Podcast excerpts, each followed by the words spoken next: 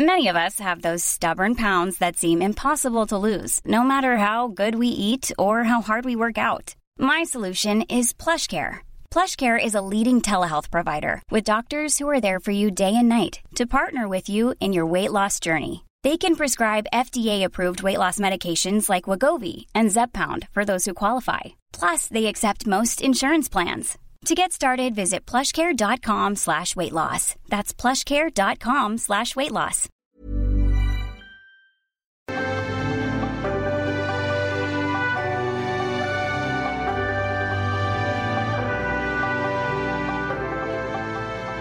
El 16 de marzo del 2018, la ciudad de Nueva York amaneció con un nuevo y fantástico mural. Banksy, el productivo activista y artista urbano británico, se solidarizó con la periodista y artista turca Sera encarcelada por su trabajo, una pintura donde puede verse la ciudad de Nusaybin arrasada por el ejército con banderas turcas en los edificios destruidos. El gigantesco mural de Banksy en la esquina de las calles Bower y Houston, en el barrio de East Village, un lugar que desde los años 70 acoge a los más, más destacados nombres del graffiti, muestra el rostro de la joven periodista y artista kurda tras los barrotes de la prisión. Algunos de ellos son lápices y la joven se sujeta de ellos. En el mural de unos 20 metros se ven una serie de líneas negras tachadas, como los que hacen los prisioneros para mostrar sus días en cautiverio Liberen a Seratogan, se lee en la parte inferior. Banksy, conocido por su compromiso político y por mantener siempre el misterio sobre su propia identidad, figura entre los 10 artistas contemporáneos más vendidos del mundo. Seratogan fue condenada a casi tres años de cárcel por haber pintado una sola imagen, escribió Banksy en su cuenta de Instagram. En el otro post subió la pintura que provocó la condena del artista y llamó a sus seguidores a compartirla, citando al presidente turco Erdogan. Su única arma es el arte y por ello ha sido injustamente condenada, dijo Banksy. La pintura de Dogan se proyectó varias noches en la pared del East Village. La de Banksy fue una de las muchas muestras de solidaridad que recibió Sera Dogan, nacida en 1989 en Diyarbakir, Turquía. Condenada en marzo del 2017 por su recreación de la fotografía tomada por el ejército turco durante los cinco meses de sitio de la ciudad de Nusaybin, en el sureste kurdo de Turquía, destruida por las fuerzas gubernamentales. Dogan es conocida como editora de Jinga, una agencia de noticias feminista kurda que informa en ese idioma con un equipo compuesto exclusivamente por mujeres. Desde el 2016 vivía y reportaba desde Nusaybin. En su defensa explicó que solo lo hizo en su faceta de periodista, pero fue acusada de estar vinculada con el Partido de los Trabajadores del Kurdistán, que ha luchado contra el presidente turco. En agradecimiento por el mural de Nueva York, Sarah Dogan le envió a Banksy una carta de dos páginas escrita a mano desde la prisión de Diyarbakir, Turquía. En ella describía las condiciones en las que vivía en prisión, desde un calabozo que tiene historias de torturas sangrientas en una ciudad con muchas prohibiciones en un país denegado. Aclaró que la carta era ilegal porque se le prohibieron las comunicaciones. Con su apoyo, mi pintura ha cumplido su misión de mostrar las atrocidades. No puedo agradecer lo suficiente. No podía imaginar que mi pintura se proyectaría en una ciudad como Nueva York. Esto está más allá de mi imaginación, escribió a Banksy. Sarah Dogan fue encarcelada, pero no su imaginación. Siguió libre, sin acceso a lienzos y pintura en prisión, creó sus trabajos en papel sobrante, con pintura que producía de alimentos, bebidas y hasta con su propia sangre. En febrero del 2019, al ser liberada, escribió, Quiero repetir la enseñanza de Picasso. ¿Realmente crees que un pintor es solo alguien que usa su pincel para pintar insectos y flores? Ningún artista le da la espalda a la sociedad. Un pintor necesita usar su pincel como arma contra los opresores.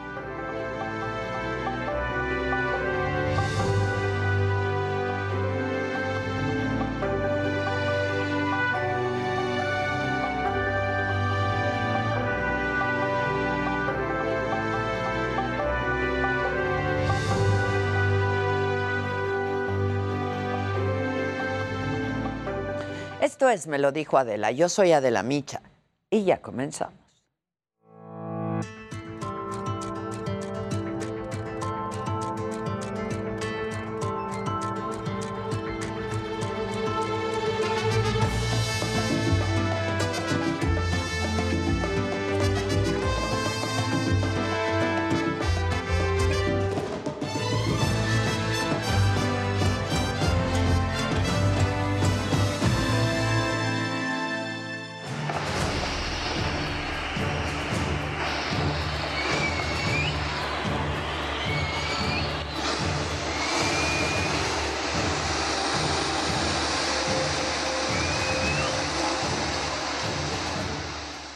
Ochenta casas enterradas por el desgajamiento de este cerro en el poblado de Retamas, en Perú. Hasta este momento no se reportan muertos, han rescatado a ocho personas, sin embargo se estima que todavía hay 20 más atrapadas entre la tierra y además desalojaron al 90% de las personas que vivían en la zona. No se descarta otro derrumbe. El cerro se desgajó por las lluvias de los últimos días.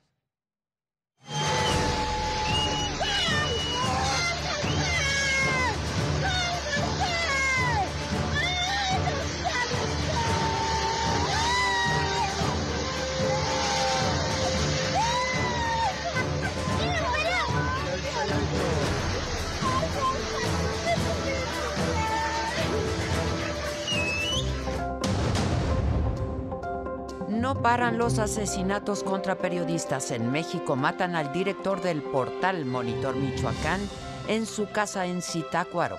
Son ocho ya los periodistas asesinados en lo que va del año. Detienen al exgobernador de Nuevo León, Jaime Rodríguez Calderón, acusado de desvío de recursos públicos. Samuel García asegura que su gobierno es incorruptible. Quien robó o desvió dinero público a los corleones, a los favoritos, a los sobrinos y a sus amigos o a sus campañas, van a ir a la cárcel. No hay persecución política contra la alcaldesa suspendida de Cuauhtémoc, Sandra Cuevas, asegura la jefa de gobierno. Ustedes saben el, lo que ocurrió eh, con la alcaldesa y la policía o los policías. A partir de ahí ellos presentan una denuncia y hoy está en manos de la justicia. Deportan a Estados Unidos al líder del cártel del noreste, Juan Gerardo Treviño, alias El Huevo, acusado de por lo menos siete delitos, incluyendo narcotráfico. Día 21 de guerra, Moscú derriba dos edificios de viviendas en Kiev y ataca las ciudades de Odessa y Zaporilla. Pedimos ayuda para poner fin a este terror. Es demasiado pedir que cierren el cielo para salvar la vida de las personas. Les pido más, más paquetes de sanciones se necesitan. Cada semana, constantemente, hasta que la maquinaria militar de Rusia pare. Hola, ¿qué tal? Muy buen día, los saludo con mucho gusto. Hoy que es miércoles, es 16 de marzo y estas son hoy las noticias. Mataron a otro periodista, uno más en México. Se trata del director de Monitor Michoacán, Armando Linares. Fue baleado en la entrada de su casa en el municipio de Zitácuaro.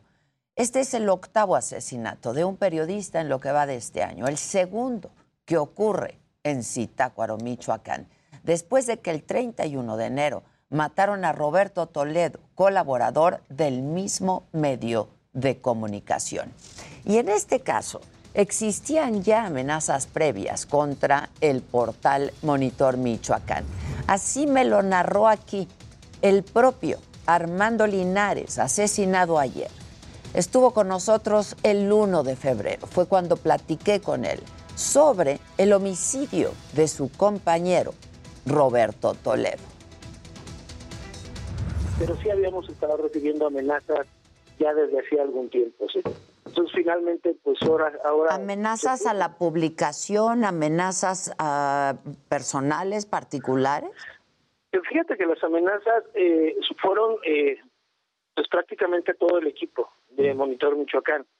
De alguna manera todos estábamos involucrados eh, en, todas las notas eh, de corrupción que señalábamos en contra de Fiscalía eh, o Fiscalía Regional también de aquí del municipio de Zitácuaro. En esta misma conversación y ante las múltiples amenazas, Armando Linares me confirmó que contaban con seguridad por parte de las autoridades. Sí, ya tenemos protección del gobierno federal. Agradecerles de verdad muchísimo, han estado tan al pendiente de nosotros, y colectivos de protección a periodistas también, eh, que han estado muy, muy, muy al pendiente.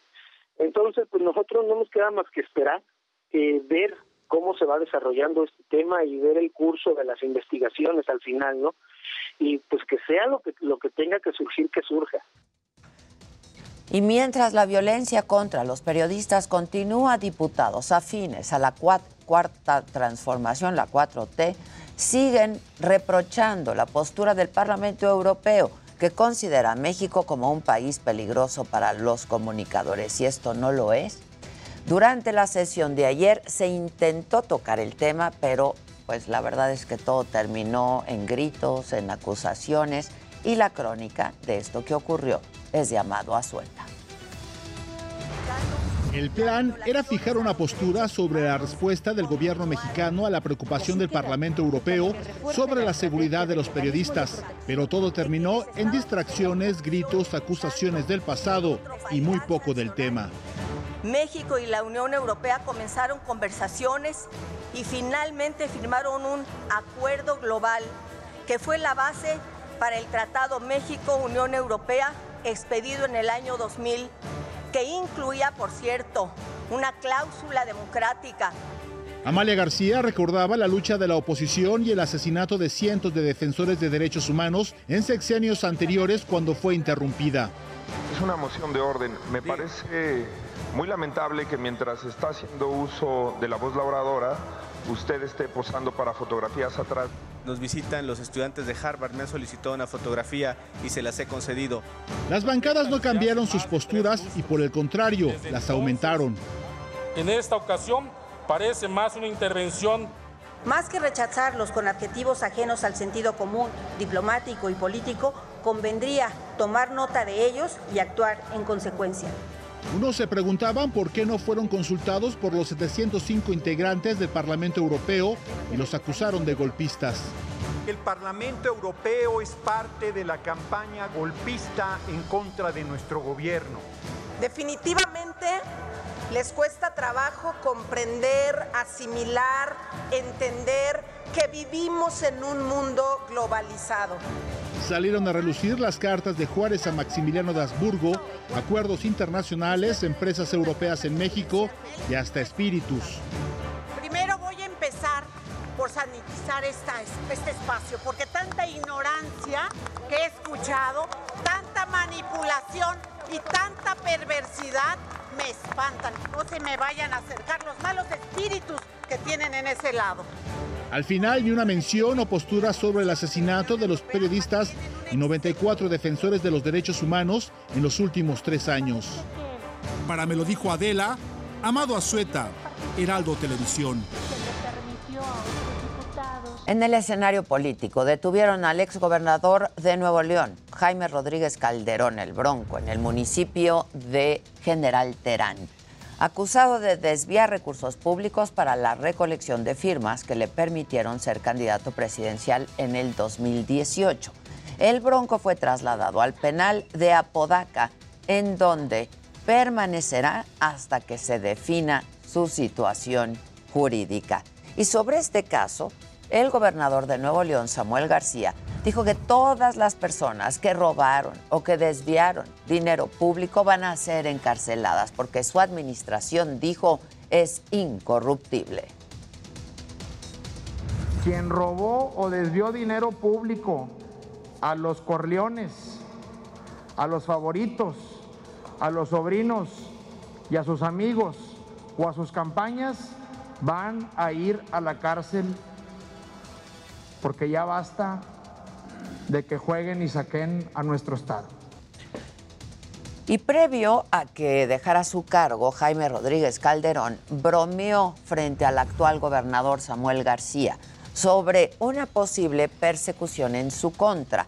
Esto durante la toma de protesta de Luis Donaldo Colosio como alcalde de Monterrey. Esto fue lo que dijo el Bronco entonces, 30 de septiembre del año pasado. Gracias por estar aquí, fiscal, fiscales, ambos, no, tres fiscales tenemos aquí.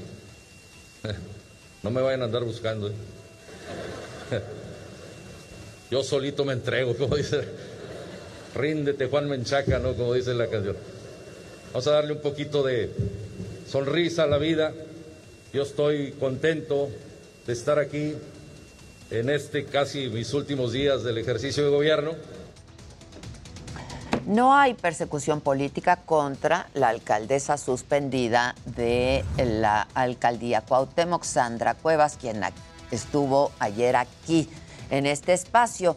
Así lo dijo eh, la jefa de gobierno de la Ciudad de México, Claudia Sheinbaum. Dijo que no intervino en la decisión de la jueza para retirarle el cargo de manera temporal a Sandra Cuevas. Ustedes saben el lo que ocurrió eh, con la alcaldesa y la policía, o los policías.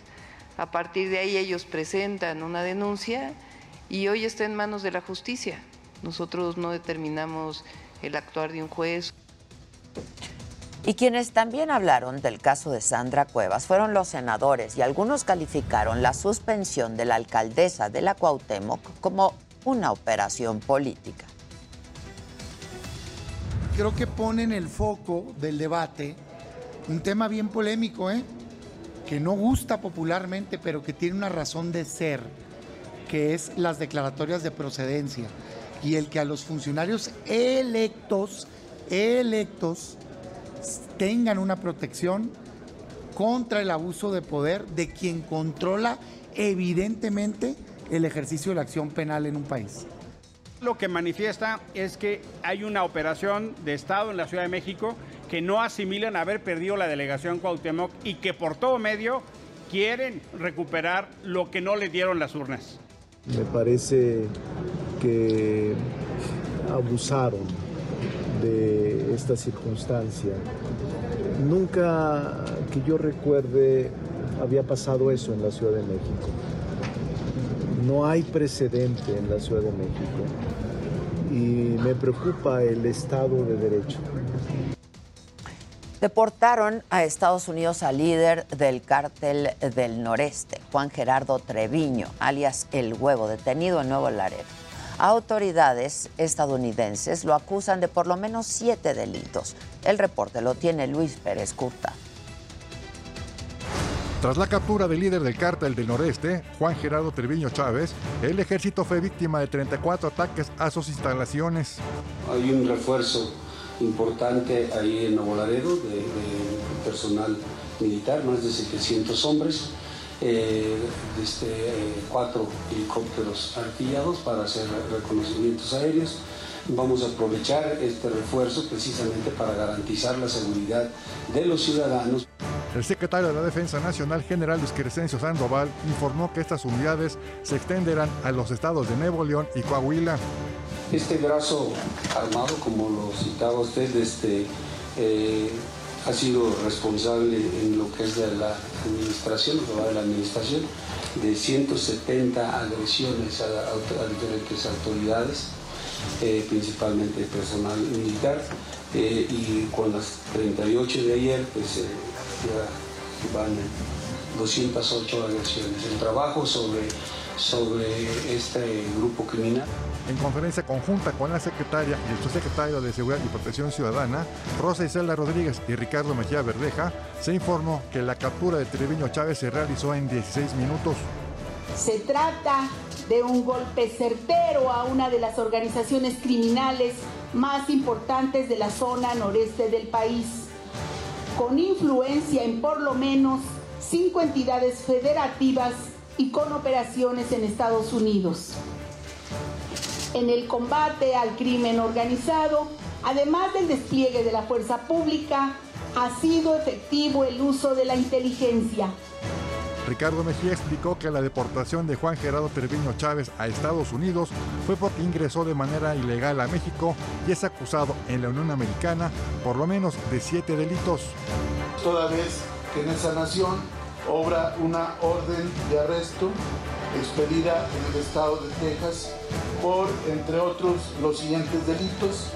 Conspiración para poseer armas de fuego para fomentar el narcotráfico, posesión de armas largas para fomentar el narcotráfico, conspiración para poseer sustancias controladas con la finalidad de distribuir marihuana, conspiración para importar con la finalidad de distribuir sustancias controladas Juan Gerardo Treviño Chávez, quien se crió entre asesinos que le enseñaron desde joven a torturar y deshacer cadáveres con ácido, fue entregado a agentes del FBI y del Servicio de Alguaciles de Estados Unidos en los primeros minutos de este martes en medio de un fuerte dispositivo de seguridad en el cruce fronterizo de Tijuana con San Diego para evitar posibles ataques del cártel de Noreste. Para me lo dijo Adela, Luis Pérez Curtado, Heraldo Televisión. En el día 21 de la guerra, el ejército ruso tomó a 400 personas como rehenes, entre las que se encuentran médicos y pacientes de un hospital de la ciudad de Mariupol. Esto de acuerdo con autoridades ucranianas. Además, continuaron los bombardeos en Kiev. Derrumbaron dos edificios. Hasta este momento no se reportan víctimas. En las últimas horas, las tropas de Vladimir Putin atacaron las ciudades de Zaporilla y Odessa. Y mientras tanto, las negociaciones continúan entre Rusia y Ucrania para detener la guerra. El ministro ruso de Exteriores, Sergei Lavrov, aseguró que se podría llegar a un acuerdo. El presidente ucraniano, por su parte, Volodymyr Zelensky, dijo que las posiciones en las negociaciones son ya más realistas. Це важливо. Складно, але важливо, тому що будь-яка війна завершується угодою. Зустрічі тривають. Як мені доповідають, позиції на переговорах звучать вже реалістичніше. Проте ще необхідний час, щоб рішення були в інтересах саме України. Y bueno, justo esta mañana el presidente de Ucrania habló ante el Congreso de Estados Unidos por primera vez desde que comenzó la invasión de Rusia y pidió más sanciones económicas para Moscú. Les pido más, más paquetes de sanciones se necesitan. Cada semana, constantemente, hasta que la maquinaria militar de Rusia pare, las empresas estadounidenses todas deben salir de los mercados rusos inmediatamente.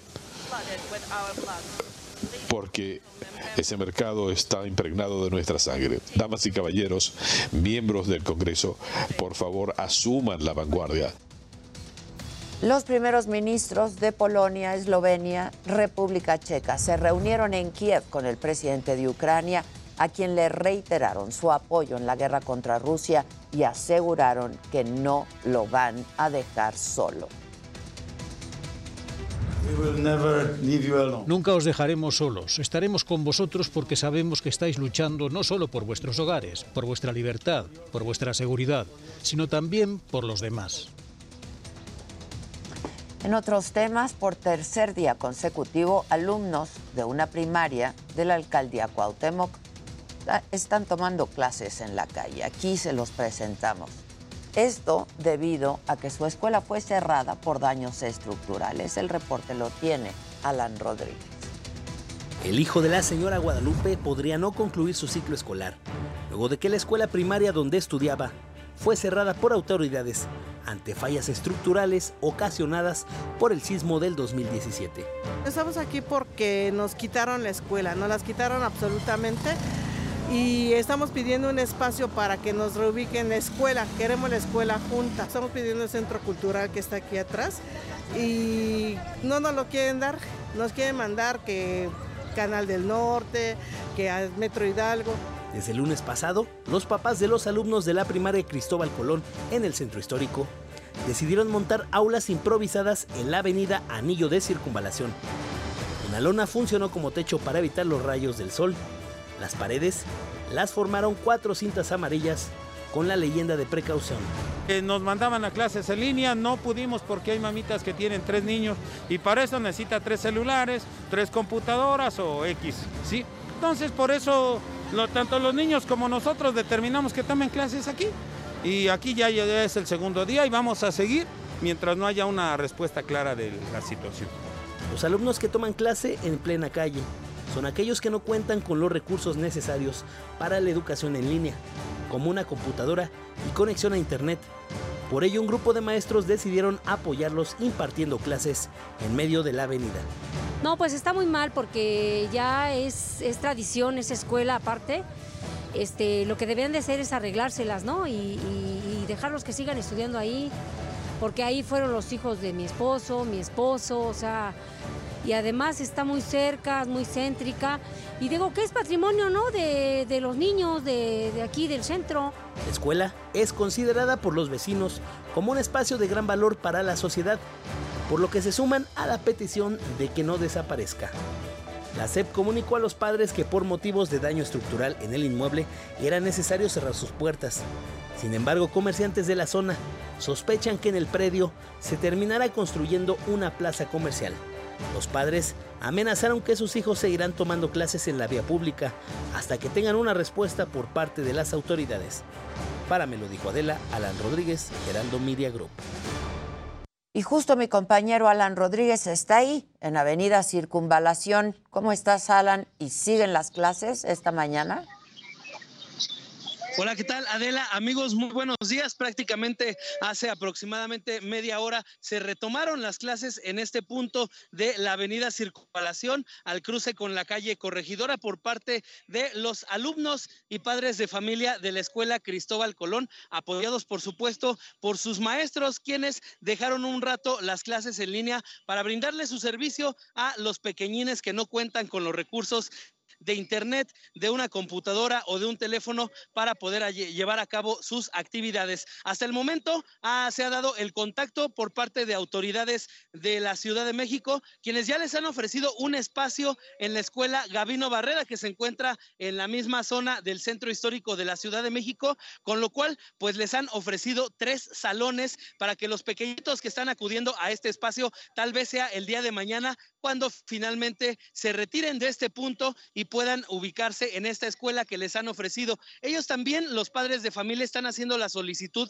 de que se habilite el Salón Cultural de Manzanares y es que este espacio sería el ideal para ellos, ya que se encuentra muy cerca del lugar original de sus lugares en donde ellos estudian y pues bueno, con esta situación ya se estarían retirando si es que la mayoría de los padres así lo deciden. Por lo pronto comentarles que la afectación vehicular continúa desde la zona de la Avenida del Trabajo y por supuesto personal de la Secretaría de Seguridad Ciudadana se encuentra brindando la seguridad y las acciones de vialidad para evitar cualquier percance en esta zona. Por lo pronto, Adela, amigos, es el reporte que tenemos desde el centro de la Ciudad de México con este bloqueo por parte de maestros, alumnos y padres de familia. Estamos pendientes. Gracias, Alan. Y siguen tomando clases en la calle. En el caso de la bioserie de Vicente Fernández, el despacho del Toro Carazo Abogados aseguró que Televisa sabía que no podía transmitir la serie El último rey, el hijo del pueblo. La defensa de la familia Fernández indica que Televisa afirmó con falsedad no haber estado notificada, aunque al mismo tiempo presentó una demanda de amparo contra las medidas, buscando obtener una suspensión para poder transmitir la bioserie y no lo consiguió. Agregan que esta violación tendrá consecuencias legales.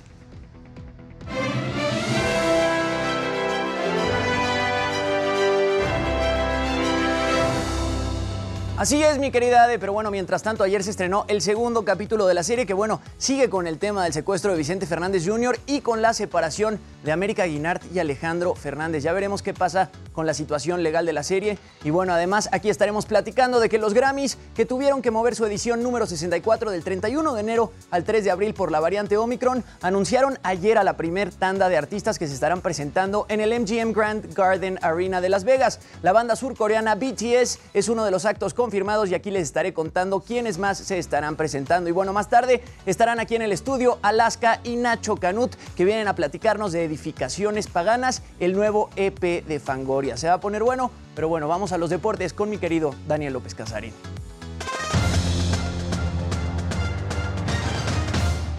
Después de dos años de no tener el Salón de la Fama, la ceremonia de investidura, bueno, pues hay 12 nuevos inmortales y se llevó a cabo, pues donde se reconoció sin duda alguna el que se llevó la noche fue Ronaldinho Gaucho, hombre espectacular que su mejor fútbol lo mostró en el Barcelona. Los cuartos de final de la Champions League se quedan sin sus máximas figuras por segundo año consecutivo. No están ni Cristiano Ronaldo ni Lionel Messi.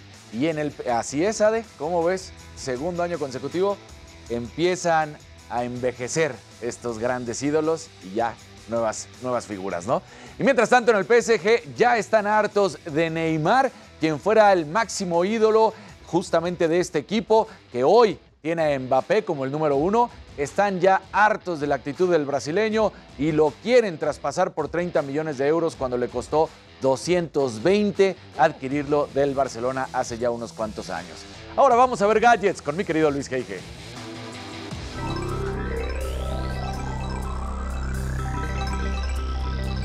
Muy buenos días y bueno, del 24 de febrero al 14 de marzo se eliminarán aproximadamente, se eliminaron 7000 aplicaciones de la App Store de Apple en Rusia entre las que se encuentran las de Coca-Cola, la NFL, Netflix y Bumble. Les voy a dar más detalles de todo esto. Y bueno, Mark Zuckerberg, CEO de Meta, dio a conocer que introducirá los NFT a sus plataformas de redes sociales. Dijo que están trabajando para llevar los NFT a Instagram en el corto plazo. Vamos a ver cómo lo implementan. Finalmente, la gente de Microsoft dio una buena noticia a los gamers en México y es que ayer lanzó Xbox All Access, el servicio con el cual podrás adquirir una consola nueva pues con abonos chiquitos. Va a estar interesante. Pero bueno, Ade, regresamos contigo.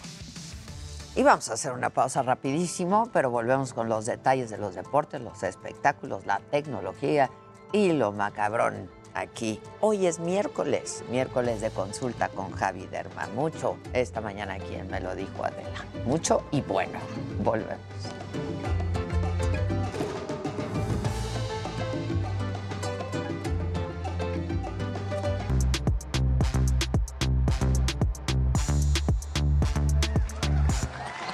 Es este programa. ¡Bravo! Eh, En el corte cantaron los tres terrores, o primores, o como quieran. Y entonces volteo ahorita con Luis y le digo, ¿estás tomando clases de canto? ¿Qué pasa? Explícame. A ver, viene. ¿Con quién vamos? Viene, Maca. ¿Lo macabrón? Venga.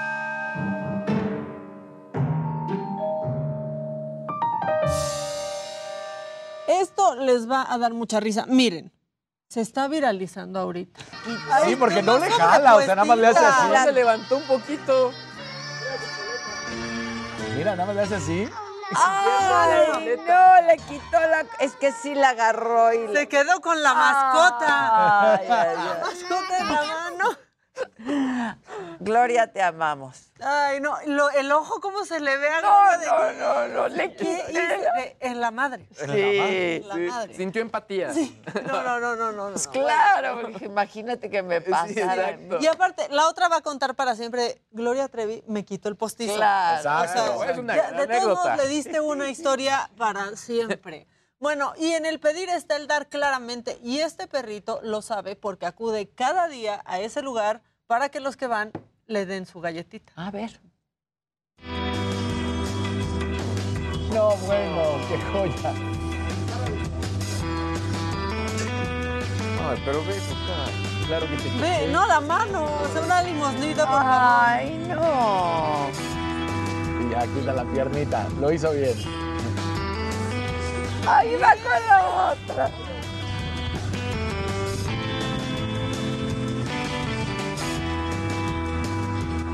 Este Hasta cumplir horario quedarse satisfecho, ¿no? Pues sí. Pero la o sea, él ya sabe que con la man, es que cuando un perro te da la manita. Claro. que lo acarices o algo, ya, ya te desarma. Y luego, este pobre hombre, pues ojalá que ya, ya que organizó este desastre en una boda, pues ojalá que sí haya dado un buen regalo. Porque luego van, hacen desfiguro y ni regalo dieron. Y esto fue lo que pasó. The rings, please. ¡Ay! ¡Ay! ¡No! ¡Chusa! Qué mal. No. Pues ya como por solidaridad todos se avientan. No, no, no, no. Ay, ¡El velo! ¡Oh, tanto arreglo! O sea, de todo lo que la novia pensó que podría salir mal, esto no estaba en su No, claro que no. Su peor Esto no escenario. estaba en su mente. O sea, Pero Sí, no, bueno. pobre, pues se cayó. con todo Le este tope. el Ve, pero- vestido. ¡El pastor!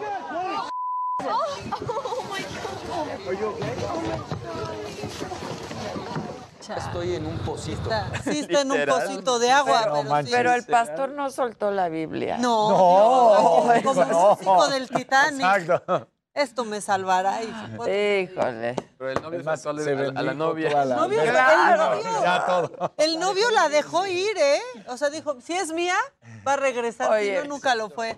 Pero buen augurio. Siempre el agua, dicen Sí, que el dicen, agua en ¿no? las bodas. Dicen que el agua es Sí. bueno. El agua en las bodas sí lo hace todo más fácil. ¿eh? Mucha agua en las bodas, la verdad. Eh, ¿Quieren uno ¿De la más? mala? De la mala. De la mala. De la que no Agüita quita la sed, la pero se mala. siente como que sí. Sí, Esa. Bueno, uno más. Es que este perrito solo quería jugar y otra vez está involucrado el pelo. Pero es que vean cómo esta madre no soltó la bendición mientras este perrito pues le jalaba el pelo a la mamá. Eso, eso hace una madre, hasta el último con la bendición. Pero vean al perro. ¡Au! ¡Au! La que Y se la otra que se ataca de la risa. Siempre, Es que sí está de siempre hay un gandaya grabando y riéndose. Está es alcanza a agarrar a la Bendy, ¿eh? Porque se iba. No la suelta, no la suelta como el perro su pelo, no Muy la bien. suelta. El que sigue, por favor. que sigue, por favor. Muy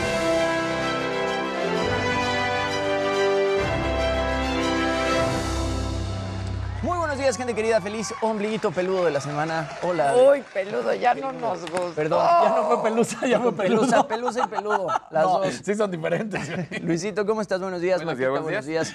Hola. Dani Casarín, buenos ¿Cómo días. vamos? Oigan, bueno, pues eh, hablabas un poquito de la serie El Último Rey eh, de ¿La Vicente vieron? Fernández, esta bioserie. Yo sí la vi. Yo no. Este, pues sigue con todo este drama. Ni la voy a ver. ¿Ya Eh, no, no la vas a ver? Pues ya no, la verdad estaba súper ocupada ayer. Me escribió Fernando y me dijo, ¿estás viendo, estás viendo la novela? Y le dije, ah, no, estoy La novela, ocupada. claro. Era cosa del primer día para ver Sí, si se transmitía. Pero Sí. informativo. Exacto. Pero una cosa, justo dices la novela. Yo pensé en un principio que se iba a ver como novela y a nivel producción. No, está sí bien se ve como hecha, la verdad está bien Está hecha. bien hecha. Jimmy, tú, porque estás viendo por primera vez las novelas en el 12. Sí, También exacto. está. Sí, Exacto. está ese es el efecto. que Millennials está descubren las telenovelas. Exacto. ¿Cuál fue la última telenovela que viste en el 2, Jimmy? Híjole, la neta no. Ahí está. Creo que una que se llamaba Camaleones con Belinda y. No, Jimmy, Ya, ya. ya, llovió. Es, es aquí, hubo esa novela. Pues sí, Sí, como ahí buena. juvenil, ¿no? Fue la última novela que me picó en Televisa, que ya tiene siglos. Pero bueno, a ver, eh, eh, en la bioserie de Vicente Fernández siguen con el secuestro de Vicente Fernández Jr., el tema de los dedos que le amputaron, ¿no? Eh, en un momento llega Gerardo Fernández con una pistola para amenazar a esta periodista Angélica Aragón, que como habíamos dicho, pues supuestamente es Olga Warnat. Esto jamás este, sucedió en la vida real. Hablan también de la separación de Alejandro Fernández y América Guinart. Y bueno, cierran con ofertas para rescatar a Vicente Fernández Jr. En un, en un primer momento le pedían 5 millones de dólares, pero eh, pues Vicente al final entrega 3.2 millones de dólares. Eso seguramente lo veremos pues cuando continúe la serie. Y bueno, Televisa Pero ya van dos capítulos con lo mismo, ¿no? llevan dos Entonces- capítulos con lo sí. mismo. Así ¿Y que como- va a durar lo mismo que duró el secuestro real o qué? No El secuestro real duró 121 días. Sí, no, no nos riamos. Y casualmente, también el tiempo que estuvo Vicente Fernández en el hospital antes de morir Fueron 121 días más o menos. Y que van a ser tres temporadas, pues así sí llegan. Primera No, temporada. sí, llevan pues dos sí, capítulos claro. de una hora Exacto. con lo mismo. Primera temporada 15 capítulos, segunda temporada 15 capítulos y, cronología. y veremos qué onda con la tercera temporada. Y bueno, este tema de Televisa, ¿no? Que habían dicho que ellos no estaban notificados, pero de todas maneras presentan un- una solicitud de amparo, el domingo. Entonces, bueno, ya veremos qué pasa con el tema legal. Yo no creo que la vayan a quitar del aire, pero pues ya veremos qué pasa. Y bueno, mi querida, Ade, eh, hablando de música, yo platiqué con Lila Downs porque se va a estar presentando en el Palacio de Bellas Artes el 22 y 23 de marzo en, un- en un show que va a estar bastante cool con varios invitados, así que vamos a ver qué fue lo que me contó. Viene.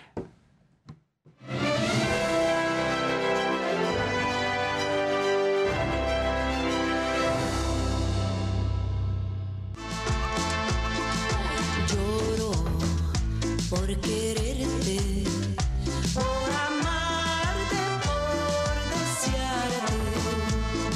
Lila Downs. Hola Lila, ¿cómo estás? Hola, muy bien.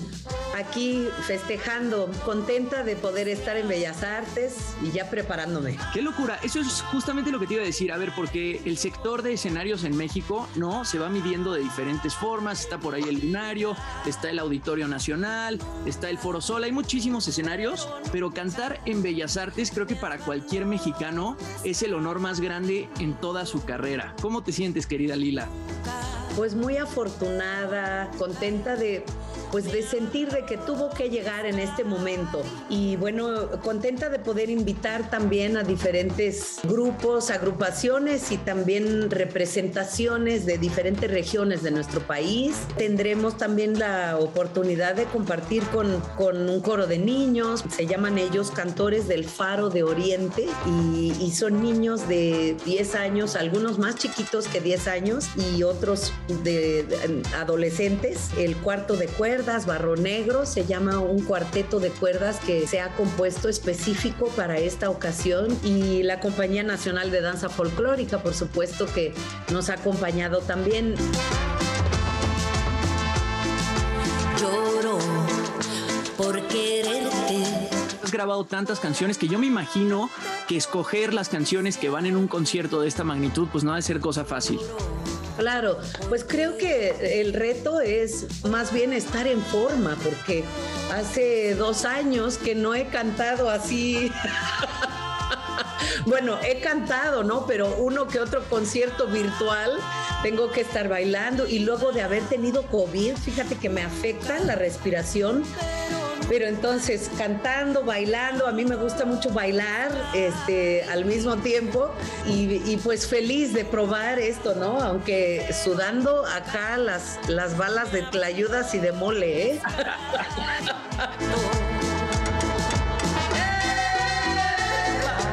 Mi querida Adela, Adelita, hermosa, le mando muchos cariños. Eh, la quiero y la extraño y a ver cuándo nos vemos, ¿no? A ver si nos vemos ahí en el concierto, los invito. Bueno, ahí Lila Downs espectacular. Ahí sí le hubieras dicho, Adela, te queremos mucho. A ver, ya, ya cada vez que voy a decir eso me pongo así Sí, nervioso. la- Lo digo, no lo digo, lo digo, la no quiero lo digo. mucho a Lila, la verdad. Sí, sí, sí. La Es una fregona. admiro, o sea, qué mujer. No, y qué personalidad Qué también, dulzura, ¿no? ¿no? Sí, Se sí, sí, habla y. derrama miel. Sí, Derrama literal. miel. Pues vayan Ah, sí a- es buenas, hay que ir al concierto. Y en Bellas Artes. Bellas qué bonito lugar, Artes, ¿no? sí, claro. Va a estar increíble. Muy bien, el que sigue, por favor. La que sigue, por favor.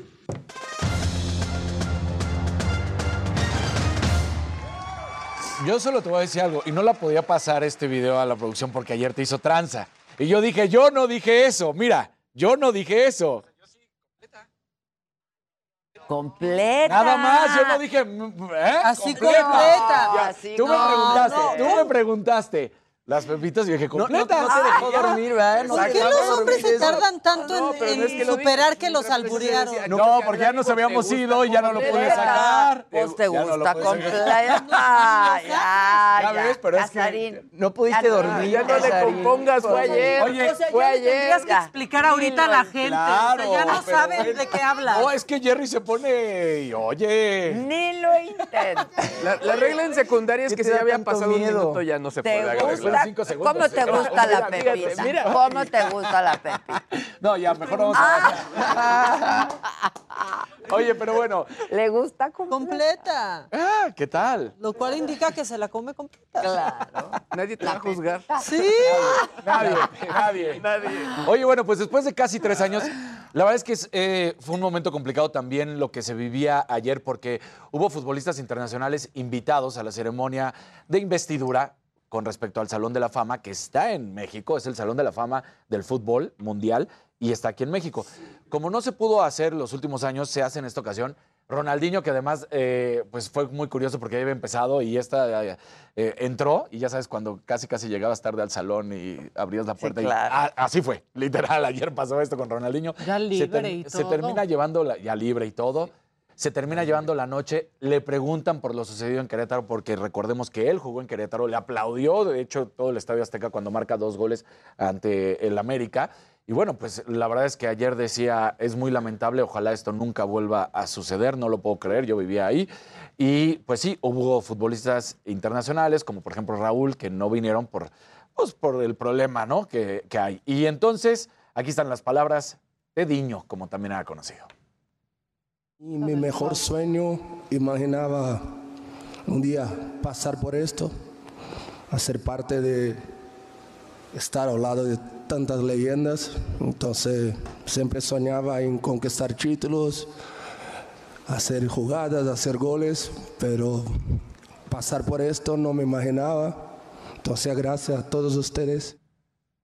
Y en el fútbol femenil también pues fue reconocida la primera mujer futbolista histórica, ídola y todo lo que quieran de México, que la verdad puede ser que haya existido otras, pero ella es la primera que hace este nombre, que es Maribel Domínguez, ¿no? Marigol, todo el mundo así la conocimos, logró todos sus sueños, jugó en el fútbol ibérico, regresó a México, estuvo en Estados Unidos, lo hizo espectacular, sin duda alguna, Maribel Domínguez. Ayer eh, ayer también hubo partidos de Champions League y bueno, el Atlético contra el Manchester termina ganando el Atlético y deja afuera a Cristiano Ronaldo, que además venía del fin de semana de marcar tres goles y pues fue muy criticado porque no pudieron funcionar. Y con esto lo decíamos, dos años consecutivos en los que ni Cristiano Ronaldo ni Lionel Messi están en la siguiente fase después de 15 años de haber estado prácticamente en alguno de los dos en final y además va a ser la primera vez en la historia en que Cristiano Ronaldo termina su año futbolístico sin un título de club. Ya digamos, desde que empieza ya bien en lo que fue el Manchester United, porque en el Sporting, pues todavía ahí todavía no se había pues creado este hombre, esta leyenda, este futbolista, ahí le costó trabajo y ya a partir del Manchester United. Entonces ha sido esto. El Ajax termina perdiendo con el Benfica, donde bueno, pues también sabemos que ahí está Edson Álvarez. Hoy hay partidos, el Chelsea contra el Lille, que todavía no se sabe qué va a suceder si el Chelsea, porque recordemos, recordemos que todavía es de Roman Abramovich, que lo están obligando a vender, que cuando él ya estaba listo para vender, Ya iba a vender. Sí, pero luego la Premier League le impuso un alto y no permitió que se llevara a cabo ni las ventas ni los pagos de salarios, que entonces también el Pues propio no, Chelsea dijeron, oye, todo espérate, congelado. o sea, Sí, pero- congelaron absolutamente todo y yo me tengo que hacer, ya había una oferta eh, Saudi Arabia de, de Saudi Arabia de 3.500 millones de dólares por el Chelsea. Eh, él lo estaba pidiendo esa cantidad y entonces vamos a ver en qué termina, porque de hecho al parecer no estaban ni dejando que viajara.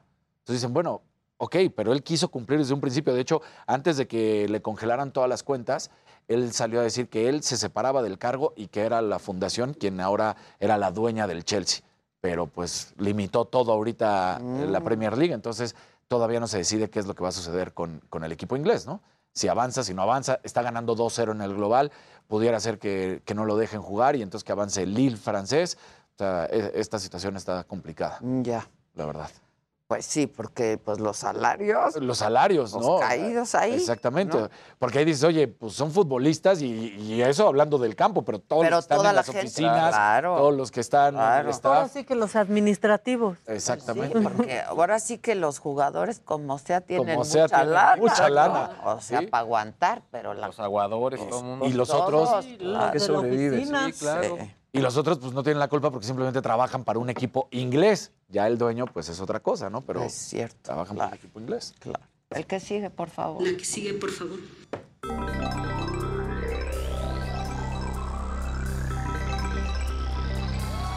Gente bonita, muy buenos días. Miércoles. Ya, a la mitad, vamos a la mitad. Oigan, a ver, muchas cosas han sucedido con todo lo de Rusia, todo muy lamentable. Y ahora el dato que me llegó, que se me hizo muy interesante, es que ya se bajaron el 105% de aplicaciones más de lo que normalmente se bajan en Rusia. ¿Qué significa esto? Pues que normalmente se bajaban 3.400 aplicaciones que podrían tener algún tipo de, de carácter fraudulento, pero ahora se duplicó a, a casi llegando a 7.000 aplicaciones. ¿Qué significa esto en El términos, eh, digamos, claros? Pues que ya no está funcionando la aplicación de Coca-Cola, H&M, American Eagle, NFL, la WWE, la NBA, eh, aplicaciones, por ejemplo, como Brawl Stars, videojuegos, Netflix, Bumble, entre otras.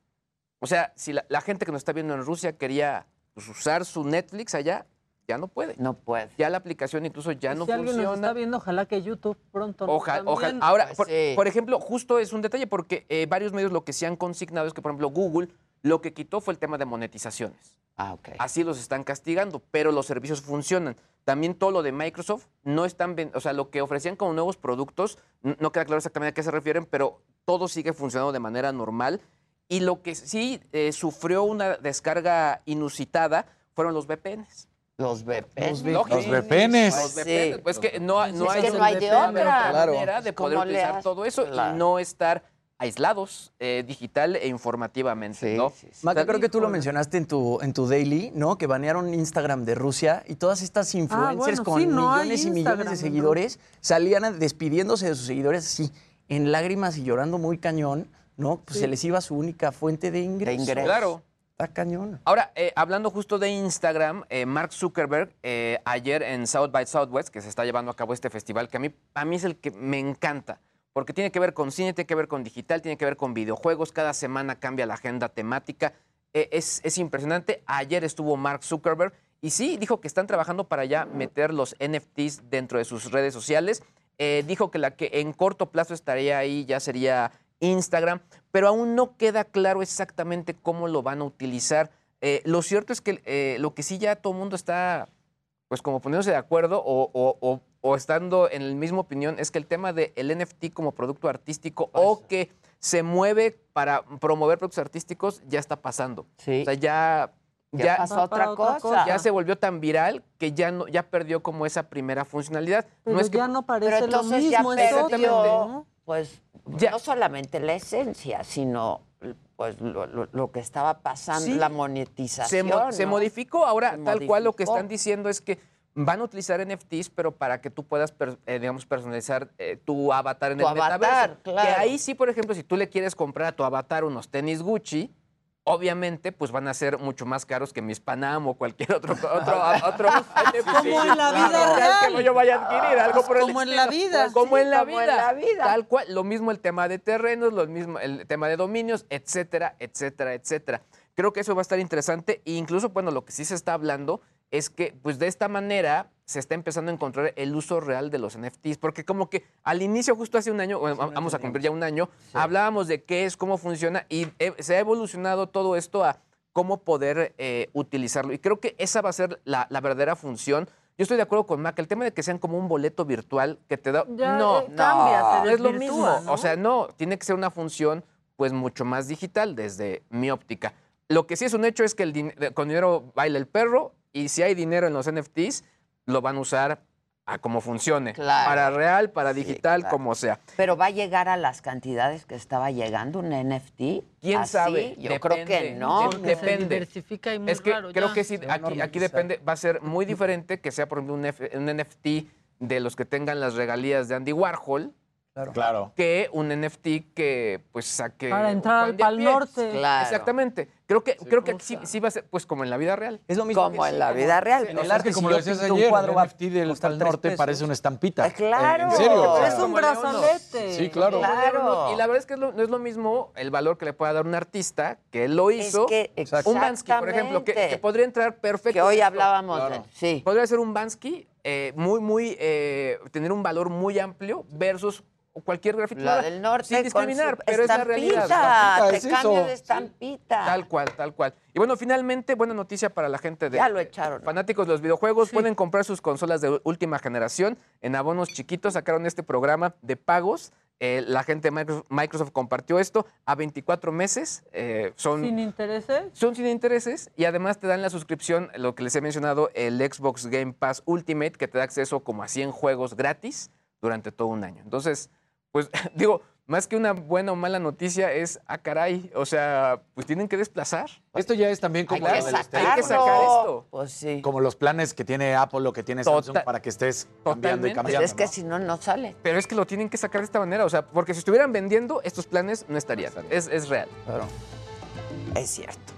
Hacemos una pausa y regresamos con mucho más esta mañana. Hoy es miércoles, ombliguito. Ombliguito de la semana. Y viene Viene Javi Fan- Viernes. Y Fangoria. Y Fangoria. Ay, Fangoria me da mucha emoción. uf. Yo estudié con ella. ¿En serio? Sí, ¿verdad?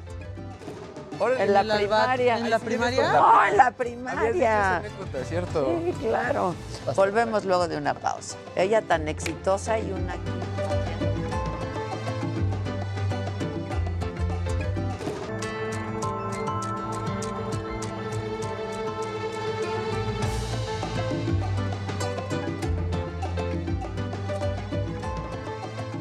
El crimen organizado en México lleva años acumulando poder, pero también refinando sus métodos y ahora evoluciona peligrosamente hacia las drogas sintéticas y la virtualidad.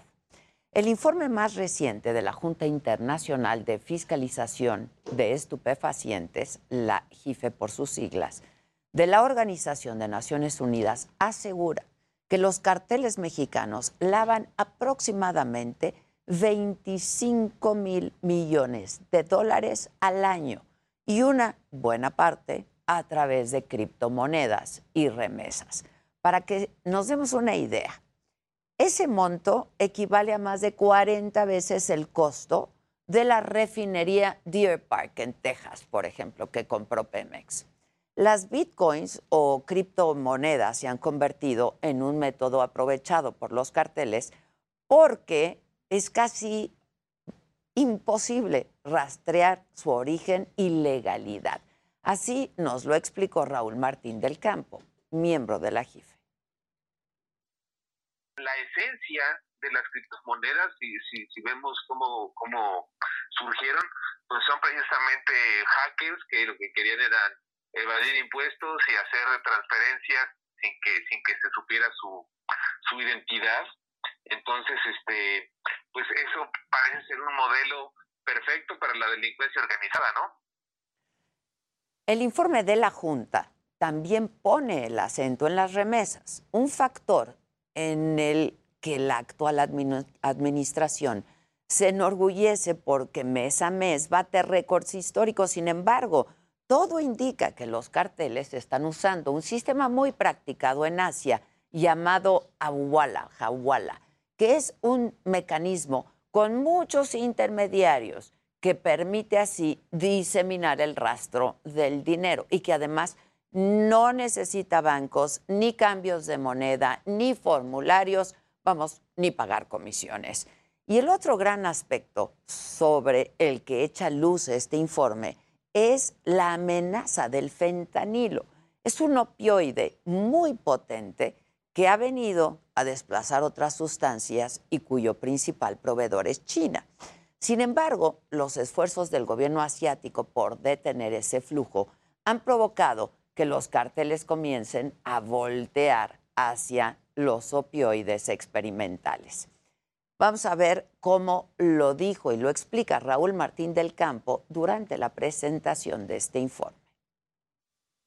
Los cárteles están encontrando estas, estas nuevas fórmulas o rescatando estas fórmulas de medicamentos que se investigaron y que se desecharon precisamente porque tenían efectos secundarios demasiado peligrosos y entonces los, los- los están retomando para, para eh, utilizarlos como sustitutos de fentanilo.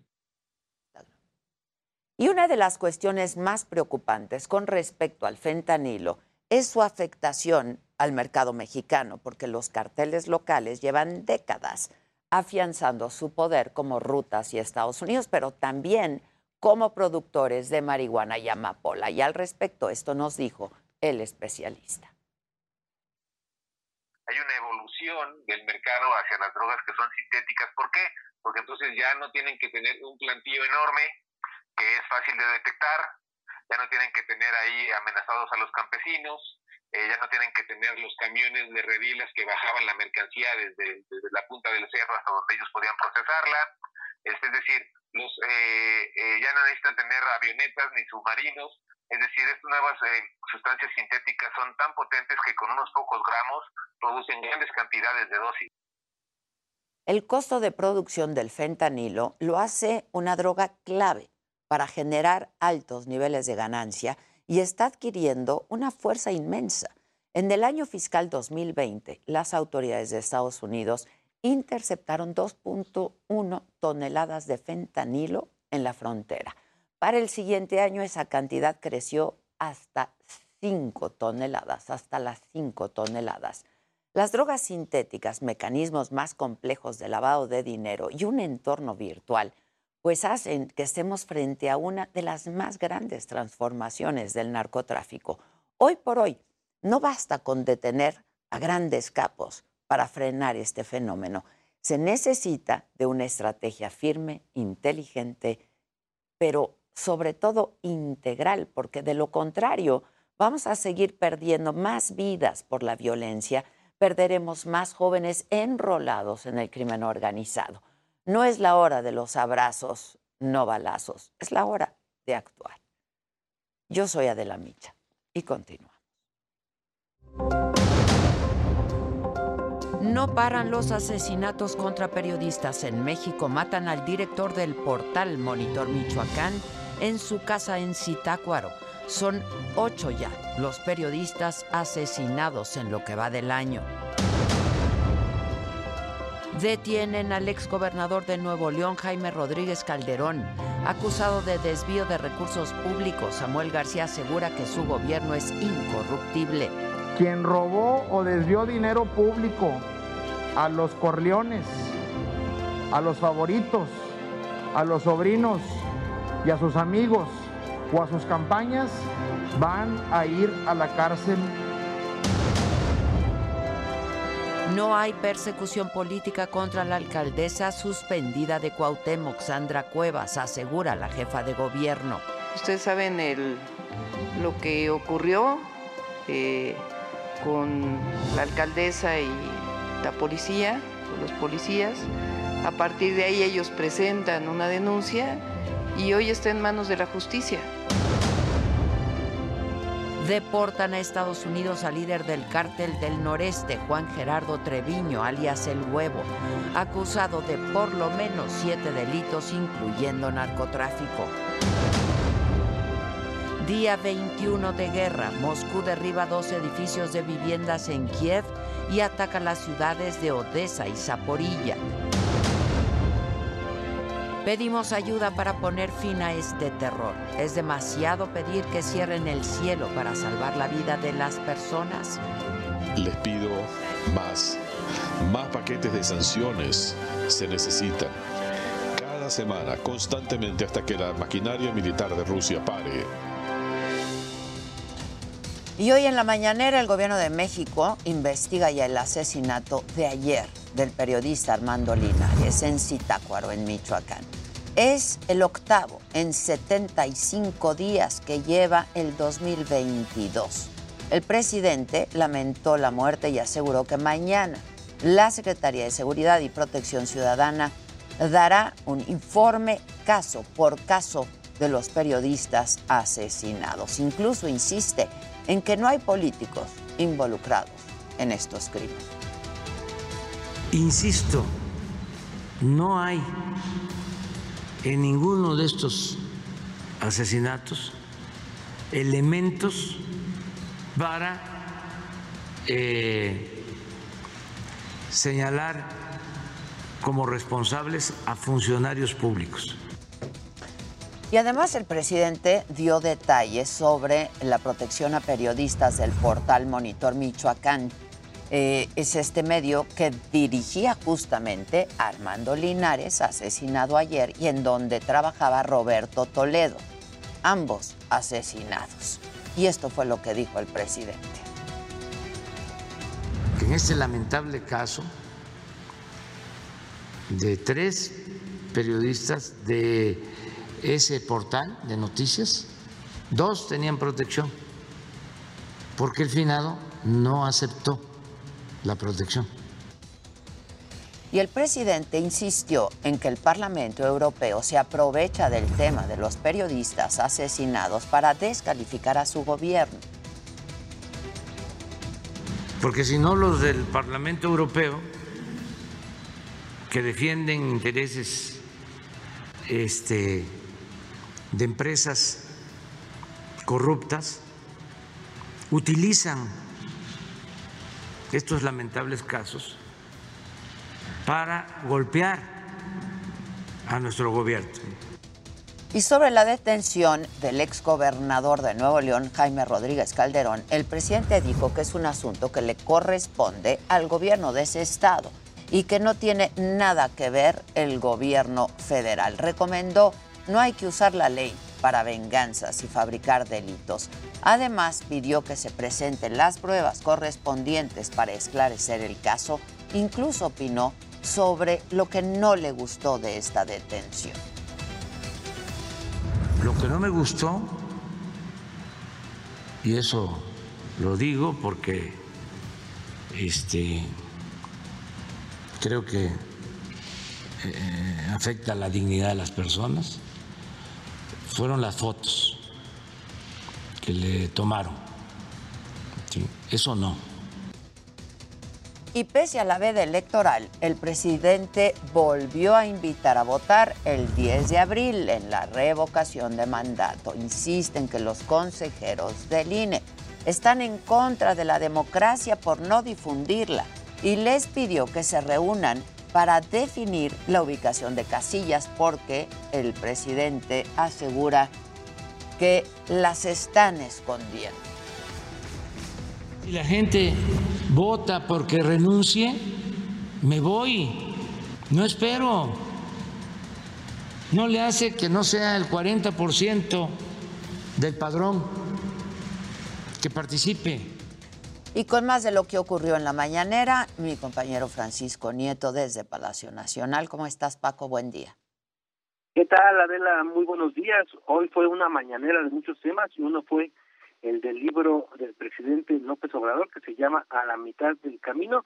El presidente informó que se va a rayar y que recibirá tres millones de pesos por la venta de este último libro. Según el presidente, se han vendido más de 200 mil ejemplares y pagando impuestos, pues él calcula que estará recibiendo tres millones de pesos, porque además dijo que le dan el 12% de cada libro vendido. El mandatario agregó que también le pagaron en especie como anticipo 10 mil ejemplares que ya repartió, pero los vendidos a la gente que va a las librerías pues son 200 mil eh, libros, eh, 200 mil ejemplares y bueno, pues explicó que está definiendo qué hará con ese dinero. Y Adela también el presidente dijo que aunque los gobiernos estatales tienen autonomía para tomar decisiones, recomendó que antes de dejar de usar el cubrebocas por el tema de la pandemia, escuchen a los especialistas, especialmente al subsecretario de Salud, Hugo López Gatel, consideró que es un buen tema a debate este, este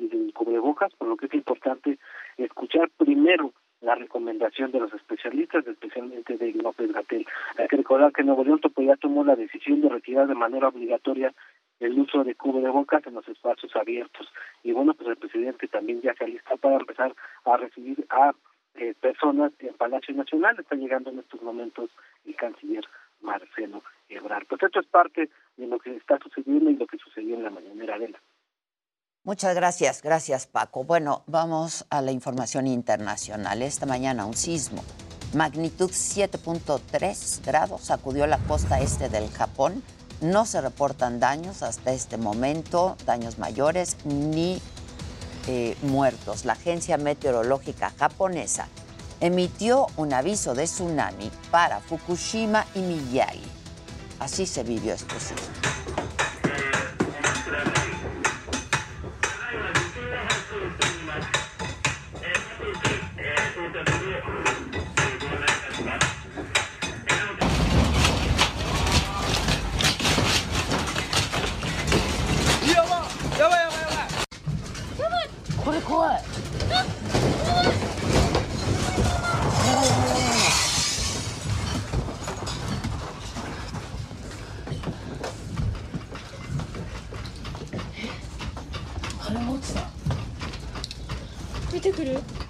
7.3 grados.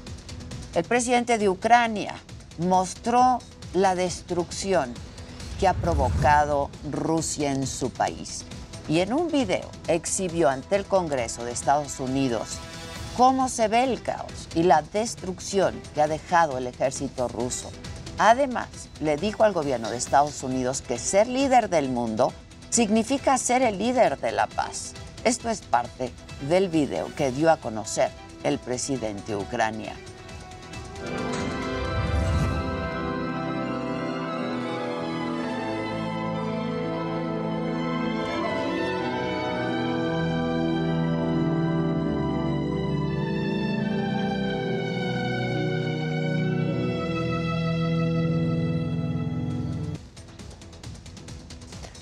Sí, son imágenes dolorosísimas. Una buena noticia es que se aplicó la primera vacuna de la farmacéutica moderna contra el VIH. El laboratorio probará esta vacuna durante un ensayo clínico en por lo menos 100 personas y su objetivo, bueno, pues es evaluar su seguridad. Prevén además que la vacuna sea tolerada y que genere anticuerpos en personas que no tienen VIH. La tecnología de esta vacuna es la misma que la del COVID-19, es decir, la del ARN mensajero. Buena noticia. Y vamos a ver de qué hay que estar pendientes el día de hoy, este miércoles. Hoy a las 4 de la tarde, en Nuevo León se va a realizar la primera audiencia de Jaime Rodríguez Calderón, el exgobernador de ese estado, quien fue detenido ayer acusado de desvío de recursos públicos. Periodistas de Michoacán realizan una protesta por el asesinato de Armando Linares, director del portal Monitor Michoacán. Y el Tribunal Electoral del Poder Judicial de la Federación resolverá una queja de la organización civil que siga la democracia que acusa al Instituto Nacional Electoral de no hacer difusión de la consulta de revocación de mandato. Esa organización ha sido previamente sancionada por no acreditar la legalidad de sus mantas, de sus espectaculares con propaganda sobre la revocación desplegados en 15 estados. Y pendientes también en el mundo. Los ministros de defensa de la Organización del Tratado del Atlántico Norte, la OTAN, evalúan en Bruselas el despliegue de más Fuerzas Armadas en la frontera oriental, además de mostrar una vez más su apoyo a Ucrania frente a la invasión rusa.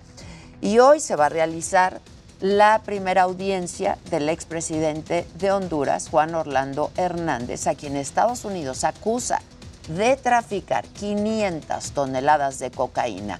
Un juez de Tegucigalpa evaluará las pruebas presentadas en este proceso de extradición en su contra. Así es que de todo esto estaremos muy pendientes, muy atentos y les estaremos dando toda la información en los distintos espacios noticiosos del Heraldo y por supuesto en nuestras plataformas del Heraldo y de La Saja. Hacemos una pausa y volvemos con Javi Derma. Hoy nos va a hablar de micropunciones. Hoy miércoles de consulta. No se vayan, volvemos.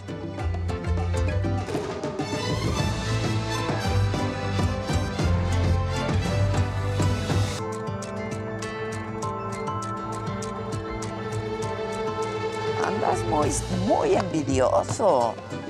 Por la libre. Sí, Muy anda por la muy libre. por la libre, Javi Derma. Aplausos. ¡Bravo! Bien, Javi. El mejor dermatólogo del mundo mundial. Muchas gracias. Y ya, ahorita también que estamos cambiando de clima, que andamos más frescos, que hace un calorón como si fuera verano. Bueno, ayer, Ayer, llovió y hasta granizó. Cuatro de la tarde de O noche. sea, de noche. Una locura. Exacto, y más, Ya ni el obviamente clima con nos el ayuda. No, y con el calor, pues supura un poquito más la piel, se abren un poco más los poros. eh, la gente al estar sudando quiere estarse matificando, se pone más polvo, se pone más cremas más mates, porquería. se tapa más el poro. Entonces es parte de lo que vamos a hablar el día de hoy, de alternativas para cerrar los poros, que el 80% de los mexicanos tenemos la piel mixta y con el transcurso de, los años, de la vida, de las sustancias que apliquemos, se va abriendo el poro un poquito. Una de las herramientas que tenemos en el consultorio son micropunciones. Y micropunciones significa que es una Ryan Reynolds here from Mint Mobile. With the price of just about everything going up during inflation, we thought we'd bring our prices down. So to help us, we brought in a reverse auctioneer, which is apparently a thing. Mint Mobile unlimited premium wireless. Ready to get 30, 30, bit to get 30, bit to get 20, 20, 20, bit to get 20, 20, bit to get 15, 15, 15, 15 just 15 bucks a month. So, Give it a try at mintmobile.com slash switch. $45 upfront for three months plus taxes and fees. Promo rate for new customers for limited time. Unlimited more than 40 gigabytes per month. Slows. Full terms at mintmobile.com. máquina que se le ponen unas agujitas que tienen ondas ultrasónicas y un movimiento específico para que se haga como un pulido en toda la piel y llegue hasta la dermis, que es una capa profunda. Porque muchas cosas de las que untamos, si no producimos un canal para que penetren factores de crecimiento, factores endoteliales y células madre, como lo que estamos viendo ahorita, pues no van a alcanzar a penetrar, porque por muy bueno que sea el, el producto en la crema, pues no llega hasta las capas más profundas de la piel porque hay un límite de absorción dentro de la mayoría de los productos. Y cuando aplicamos células vivas, en el caso de células madres o factores endoteliales de crecimiento, pues tienen que ir prácticamente directos. Y la sangre por sí misma tiene un este, plasma rico en plaquetas y tiene algunas otras sustancias que nos ayudan a que la piel también se vaya renovando. Entonces, el porito es como una cicatriz en la cual se va haciendo un conducto y que con el transcurso de los años pues se va quedando cada vez más abierto y eso ya no se puede cerrar y está predeterminado genéticamente el tamaño del poro de cada persona. Entonces, para poderlo cerrar, al pulirlo es como si reaviváramos las esquinas para que se pueda pegar nuevamente y el poro quede lo más cerrado posible. Y aquí vemos un esquema de la piel que luego les voy a traer como una, una anatomía para poderlo visualizar qué tan profundo está el por qué no se absorben las cremas hasta la profundidad si no hacemos estos microcanales.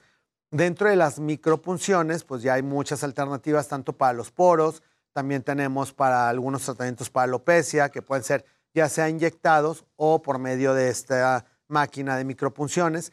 Y dentro de las inyecciones hay una cosa que es similar a las micropunciones que se llama mesoterapia, por la cual es una técnica en la cual introducimos diferentes sustancias, ya sea en el cabello o en diferentes partes del cuerpo, y que muchas veces las personas le tienen miedo a mesoterapia como tal porque piensan que se pueden infectar o que puede haber algunos riesgos. Sin embargo, mesoterapia lo único que significa es que es una sustancia que entra a la dermis profunda y que médicamente también le llamamos intradermoterapia. Pero aquí lo importante es saber lo que te están Es que inyectando. eso es lo que yo te iba a decir, porque Ajá. hubo una época que se puso muy de moda la mesoterapia y, Y quién no sabe qué te, qué te ponían. Porque el problema es que la gente, o en ciertos lugares, o hasta en, el, en los vestidores de los gimnasios, tenían diferentes frasquitos que combinaban con jeringas. Obviamente es un ambiente que no está estéril y que se pueden ir contaminando y que crecen hongos dentro de esas sustancias si no tienen los parámetros específicos en cuanto a temperatura y cuidados de la sustancia para que no se infecte. Entonces, si les aplican una sustancia que está infectada, entonces la mesoterapia no es lo malo, lo malo es lo que están inyectando y que la gente que tiene, eh, en la actualidad hay muchos pacientes que tienen cicatrices y alteraciones en glúteos, en brazos, en piernas, porque se aplicaron mesoterapia ya sea para aumentar de peso o para bajar de peso. ¿Cómo se ve? O sea, Se hoyos. les empiezan a hacer cicatrices, hoyos e infecciones. Entonces hay una bacteria parecida a la tuberculosis, que de hecho se llama micobacteriosis atípica, que hace como nódulos en las nalgas y les quedan cicatrices para toda la vida y se empieza a, Eso a es echar a perder el tejido. Esto es por haberte hecho qué? Por haberse aplicado mesoterapia con alguna Con sustancia alguna sus- contaminada. No, ¿Se les puede necrosar? Se puede necrosar. No, es que Entonces no, terminan no. haciéndose inclusive hasta cirugías en las cuales se quite pedazo del ¿No es lo que cachete. le pasó a Alejandra Guzmán? Pues algo parecido, porque los plásticos que ponen pues, con sí, biopolímeros son, digamos, familiares de productos que se introducen con este No, tipo de no, técnicas. no, no. Pero ahí volvemos a lo mismo. El error es que nunca se enteraron de lo que les estuvieron aplicando y hay sustancias, como en el caso de Alejandra, que pueden dar reacciones 7, 10 o hasta 12 años después de que se inyectaron. Entonces, obviamente... No, ella Tú sigue piensas que teniendo todo muchos bien. problemas. Claro, Y que son problemas para grave. siempre, porque ese tipo de sustancias se queda eh, metido en tu piel y hace, eh, se encapsula en tu propio músculo. Entonces, para volverlo a quitar, se tiene que quitar la sustancia con todo y el músculo. Entonces, son sustancias, son eh, tratamientos muy invasivos para poder tratar de corregir los efectos secundarios. Entonces, moraleja, el tratamiento per se no es malo, sino lo que es malo es lo que se puede aplicar. Entonces tienen que ir a lugares calificados y certificados con médicos también certificados que les enseñen las cajas de lo que les están aplicando para que ustedes sepan los nombres de las sustancias que se pusieron y así lleven cada quien su propio expediente de me puse tal cosa en la cara, tal cosa en el cuello, tal cosa en los glúteos y sepan también en el caso de que se cambien a otra ciudad, a otro país, con otro doctor, puedan tener su expediente médico de cuáles fueron las sustancias que les fueron aplicadas y pues obviamente esas sustancias tienen que tener todos los registros sanitarios, que en México es de COFEPRIS. Toda la gente que tiene efectos secundarios de ese tipo, lamentablemente al hacer la investigación, son sustancias que son prohibidas, que no tuvieron que haber sido aplicadas. Y yo creo que mucha de la gente que hace ejercicio pues tiene algún conocido cerca de alguien que le ha mismo, pasado algún gim- efecto Sí. secundario de Y algo. entonces del Y alguien gimnasio que te te recomendaba. recomendaron y Sí. entonces... No, hasta, es que hasta la misma compañera de la caminadora de al lado Exacto. inyecta Sí, sola. Entonces sí. tú la ves. Entonces son las falsas expectativas porque dices, ay, qué cuerpazo, ¿qué te haces? No, pues me inyecto tal cosa. Y hay gente que se lo inyecta hasta sola. Entonces aprenden Ah. a inyectar, se lo empiezan a poner. Obviamente van a tener efectos secundarios 5 o 7 años después, pero pues ya eh, Ya ni se afectaron a acuerdan que otras se personas. inyectaron eso. Sí, Y la Y luego amiga hubo una época que si la toronja te inyectaban, ¿no? Ah, no sé cuántas variantes de... ¿No? Ahorita afortunadamente está mucho más regulado, entonces ya hay muchas eh, sustancias que están prohibidas y que has- hasta han sido publicadas en revistas de Cofepris, en que todas estas sustancias no se deben de aplicar y obviamente fueron retiradas del mercado. Sin embargo, lamentablemente sigue habiendo mucho eh, mercado negro de este tipo de sustancias y también se juega con la expectativa y con la falta de, de autoconfianza y de conocimiento de las personas. Entonces, cuando hay algo que a ti te afecta la autoestima y lo quieres mejorar y también lo quieres mejorar rápido, pues hay cosas que no son mágicas. También muchas veces, insisto en las conferencias, a tener un poquito de sentido común.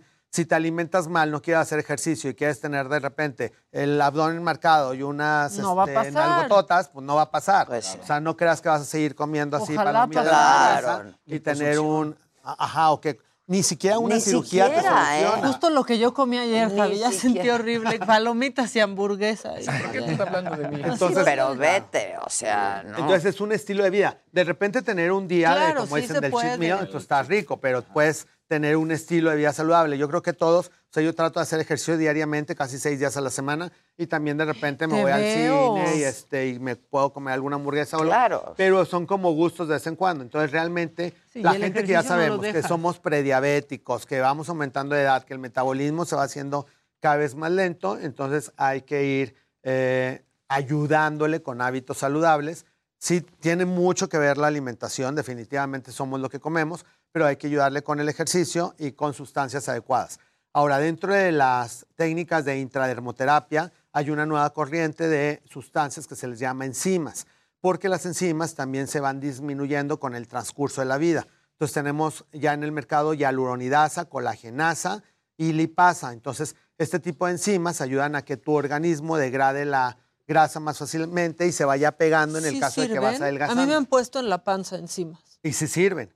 O sea, eso ayuda a que, ¿A qué? sí, a que si estamos pegar, ¿no? adelgazando, eso ayuda a que la piel se vaya pegando y no quedemos como globito desinflado, entonces se vaya pegando la piel cada vez más. Y si aparte utilizan faja o alguna crema especial, pues les va a ayudar todavía mucho más.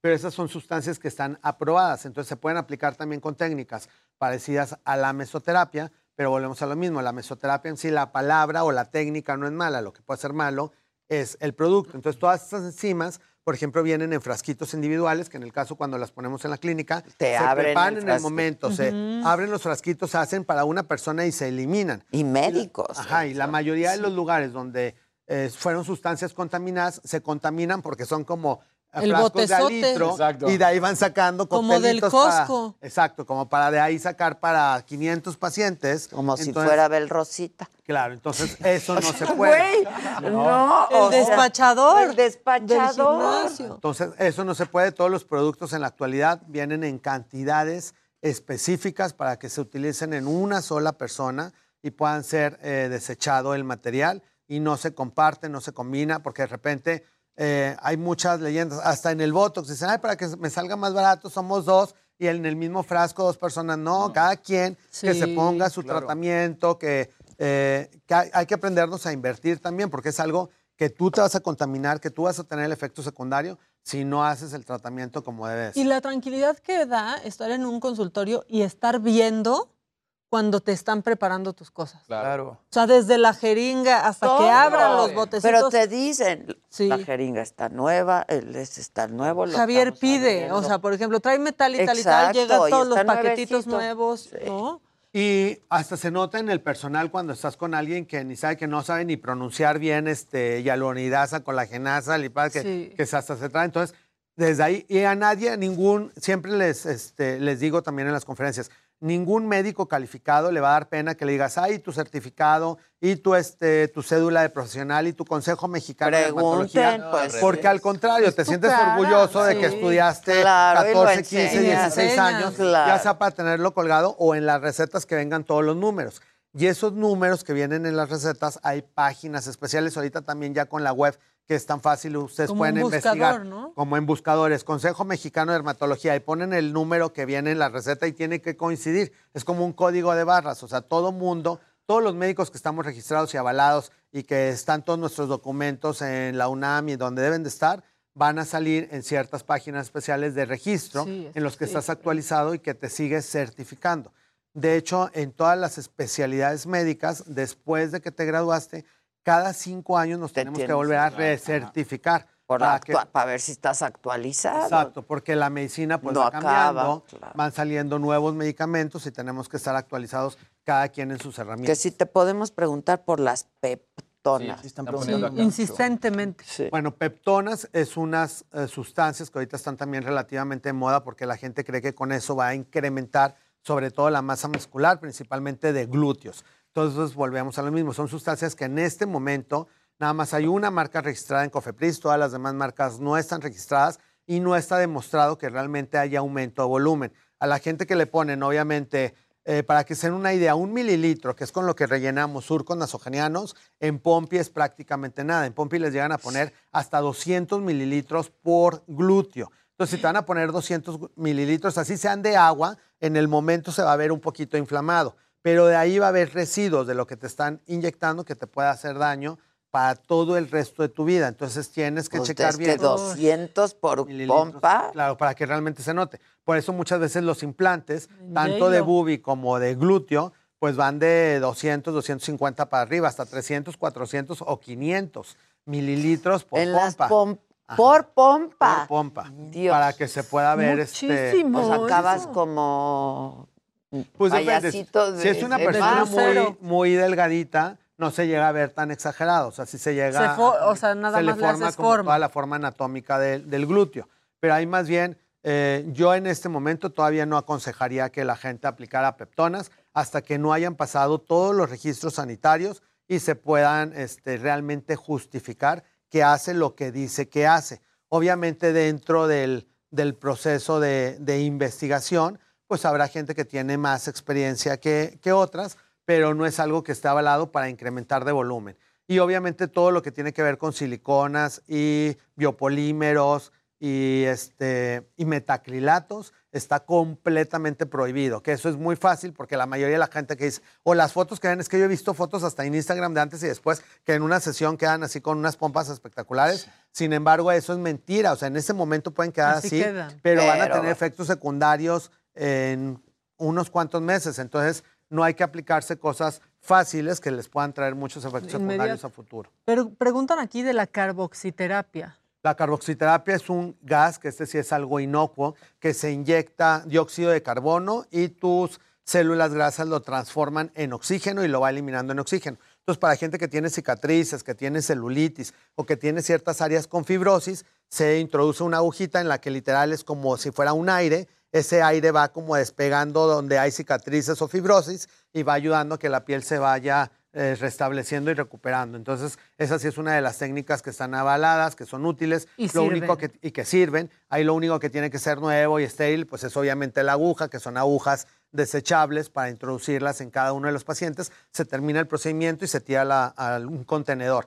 De hecho, en todas las clínicas tenemos contenedores especiales que ni siquiera van a la basura normal. Hay contenedores que son como unos contenedores rojos, Rojitos. que ahí ponemos todo lo que tiene que ver con agujas o con sangre y que hay otro sistema de recolección de basura en donde vienen a recoger todos los biológicos y que cada clínica tiene que pagar ese servicio aparte porque es otro cementerio de basura entonces, en donde se hace como una incineración de todos esos productos y se hacen pequeños bloques para contaminar lo menos posible y se van como enterrando. Entonces es otro sistema completamente diferente al de una basura normal. Todo eso debe de existir en un consultorio en donde se hagan inyecciones. Si no hay todos esos sistemas, pues obviamente es que algo está, eh, Fallando. algo está mal. Fallando, claro, claro.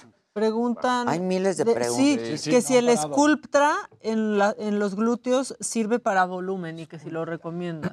El Sculptra es una de las sustancias que ayudan a bioestimulación. Entonces, este al inducir colágeno, sí te puede formar un- una mejoría en la calidad de la piel y te puede formar un poquito de firmeza de la pompi. Ahí el único eh, problema que sería en el paciente es el costo-beneficio, porque en, en una bioestimulación de cara, por decir algo, necesitamos eh, un frasco por mes, unos cinco meses. En las pompas podemos necesitar hasta 20 frascos. cada no, ya, pompa. todo el ahorro, uno rompe el Ya, por marranito. favor, quedémonos sin pompas, ya. Yo perfecto podría vivir sin pompas. Yo, yo vivo O sea, sin sí, pompas. y te va bien. Exacto. Me pasa Me he acostumbrado. Sí. Me he acostumbrado a vivir Oh, con pues, ellas. Es que Ajá, es entonces- demasiado ya. Ajá, Pero o sea, sí para las que realmente se llegue a ver todo volumen. Pero, por ejemplo, bueno, ya en cuanto a, a a parámetros de seguridad, si tienen para invertirse en Sculptra, sí podrían, si esa es la pregunta, que si Pues Sculptra sí. es un procedimiento seguro, si es un procedimiento seguro, sí se lo pueden hacer. Ahí lo único es que, este, que tienen que checar los costos con el doctor que se los va a realizar, pero si es un procedimiento avalado y seguro. Y en todo caso, pues mejor las, Las las prótesis. prótesis. El problema de las Pues, prótesis es que muchas veces la queja es que, eso, que no Sí, se ven sí, como se tan notan. ¿Y naturales. uno siente raro cuando se sienta así como que flota en la prótesis? Pues no tendría, porque es como alguien que tiene boobies y se acuesta boca abajo, ¿no? Hasta Pero así, se pues. siente, ¿no?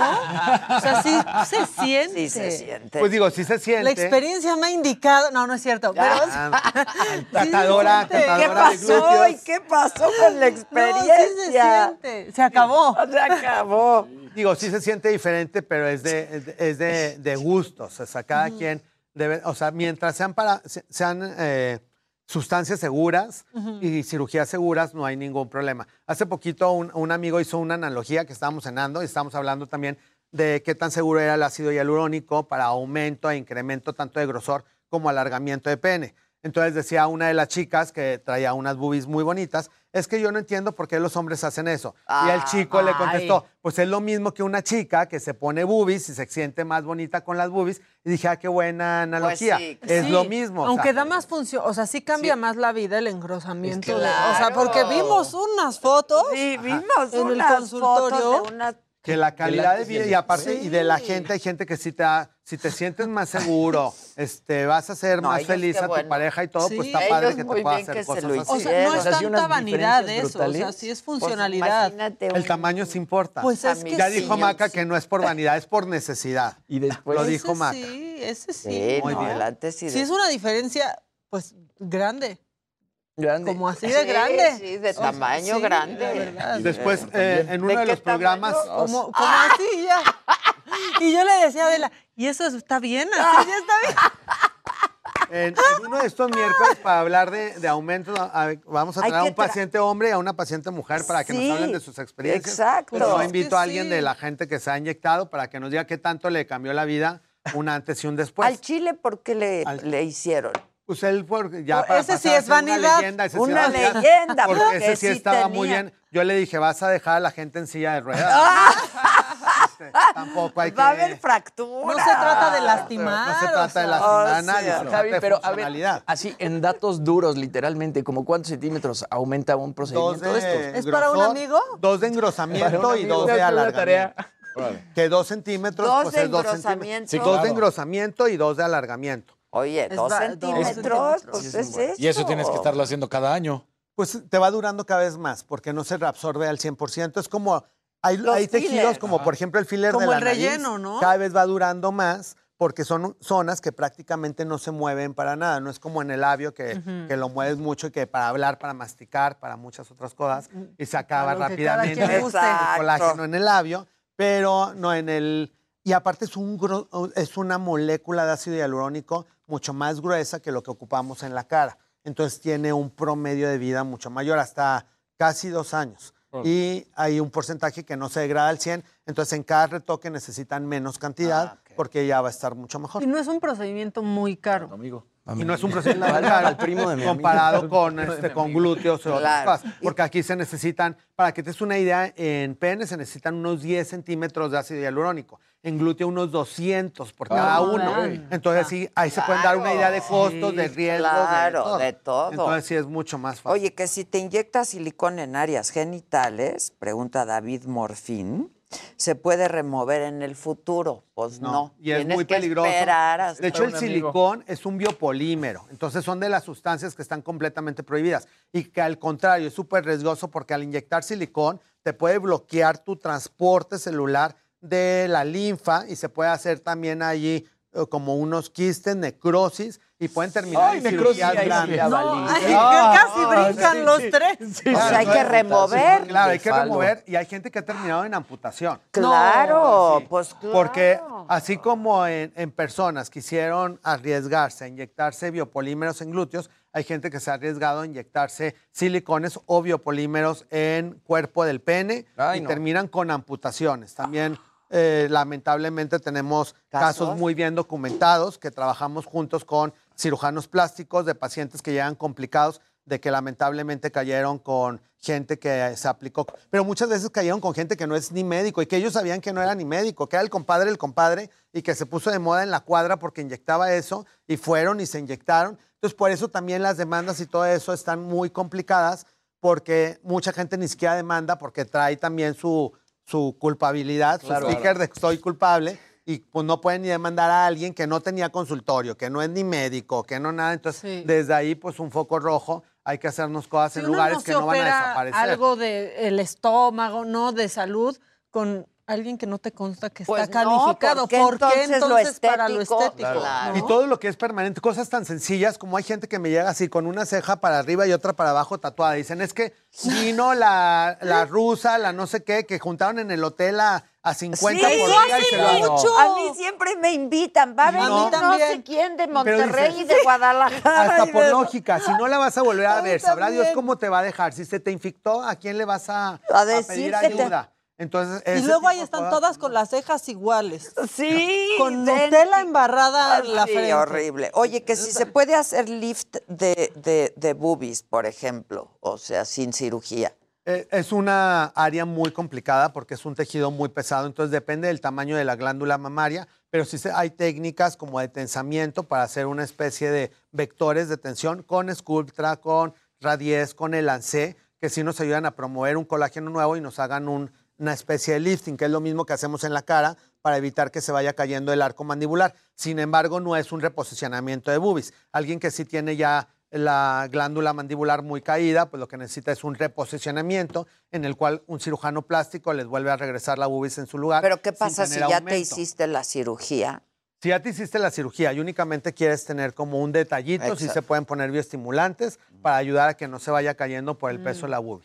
Y eso sí lo hacemos en dermatología. ¿Qué, qué re- qué- qué bloqueador este, recomiendas para estas épocas de calor? Y que el Kivela se llama. Sí. Caivela. El caivela es una molécula que nos ayuda a degradar la grasa de la papada. Para gente que sí tiene gordito, gordito, pero que es grasa, no flacidez, entonces se inyecta en la papada y nos ayuda a que se vaya pegando. Entonces, para la papada ya contamos con eh, sustancias aprobadas como caivela, enzimas, eh, péptidos que se inyectan directamente en ciertas áreas para ir bajando la grasa y que sí nos ayuda. Obviamente hay de porcentajes a porcentajes. Gente que es que tiene demasiado papada porque tiene demasiado incremento de pelo, de peso, pues hay que ayudarle también con dieta, ejercicio, todo, para que todo se vaya pegando. Sí, porque si no te va a servir tantito y Claro, luego ahí y ya regresa. exacto. ¿Qué, qué bloqueador recomiendas? Y de bloqueador, cualquiera que sea 50 más, que así es lo, es lo máximo, arriba de 50 realmente no existen. Después de 3 a 4 horas ya lo sudamos, entonces si están en la playa o en un lugar de mucho calor, hay que reaplicarlo cada 3 horas. Existen en, en geles, en mousse, en espuma, en, en- en polvo. El chiste es utilizarlo. Hay muchas marcas en farmacias, Isdin, Uriage, La Roche-Posay, Vichy, eh, Avene, cualquiera de las marcas este, dermatológicas, el chiste es usar. Existen también filtros solares para niños que pueden utilizar de los seis meses de edad en adelante, para adolescentes que no tienen grasa, porque es la etapa que tienen de acné, y para mayores de 40 años que muchas veces ya tienen la piel eh, más seca, y ya después de los 40 hay filtros solares que tienen antioxidantes y sustancias antiedad para evitar cáncer de piel y, y ayudar también a la recuperación ¿A de la, cuál? Yo de la piel. necesito eso. Ahí dice, se llaman anti-age fluid, por ejemplo, Isdin tiene uno muy bueno, el Liocare tiene uno muy bueno. Entonces ya al mismo tiempo nos está ayudando como antioxidante y como factor de protección solar. Ahí en tu Ahí en- consultorio. ajá, en la clínica. Oye, yo quiero hacer un reconocimiento. ¿Este cuate cómo le ha crecido el pelo? O sea, ¿cómo le ha Sí, salido? ¿qué el pelo? tal? Y a Y ese es el pelo que le ve, no le han visto a otras áreas. Con eso tenemos. Ya todo está selvático. Oye, y Vean a mí... más. Tienes pelitos to- bebés. Todos estos be- pelitos bebés y estos. O sea que muchas gracias, Ya Javi. dijimos, poniendo también no vamos, el- Ajá. o sea, el spray Ya fue a las, y ya fue a las inyecciones. Y fui a la inyección. Y truena el No cuero tener- cabelludo. No vamos ¿Eh? a tener Truena una de la Truena. dijo Adela. Claro que no. Exacto, aquí nadie, aquí nadie. Aquí sobran los pelos, mira. Aquí Claro, de pelos. Exacto, aquí Es un los programa años de no pelos. pasan por nosotros. Sí, sí. ¿No? Como siempre, un placer estar con todos ustedes. Te queremos, Javi. Mucho te queremos. Bravísimo. Muchas gracias. Volvemos luego de una pausa. ¿Quién viene? Vamos a estar ni más ni menos que con Fangoria. Se va a poner la cosa buena, mi querida. Ya estás. Esto luego de una pausa. No se vayan.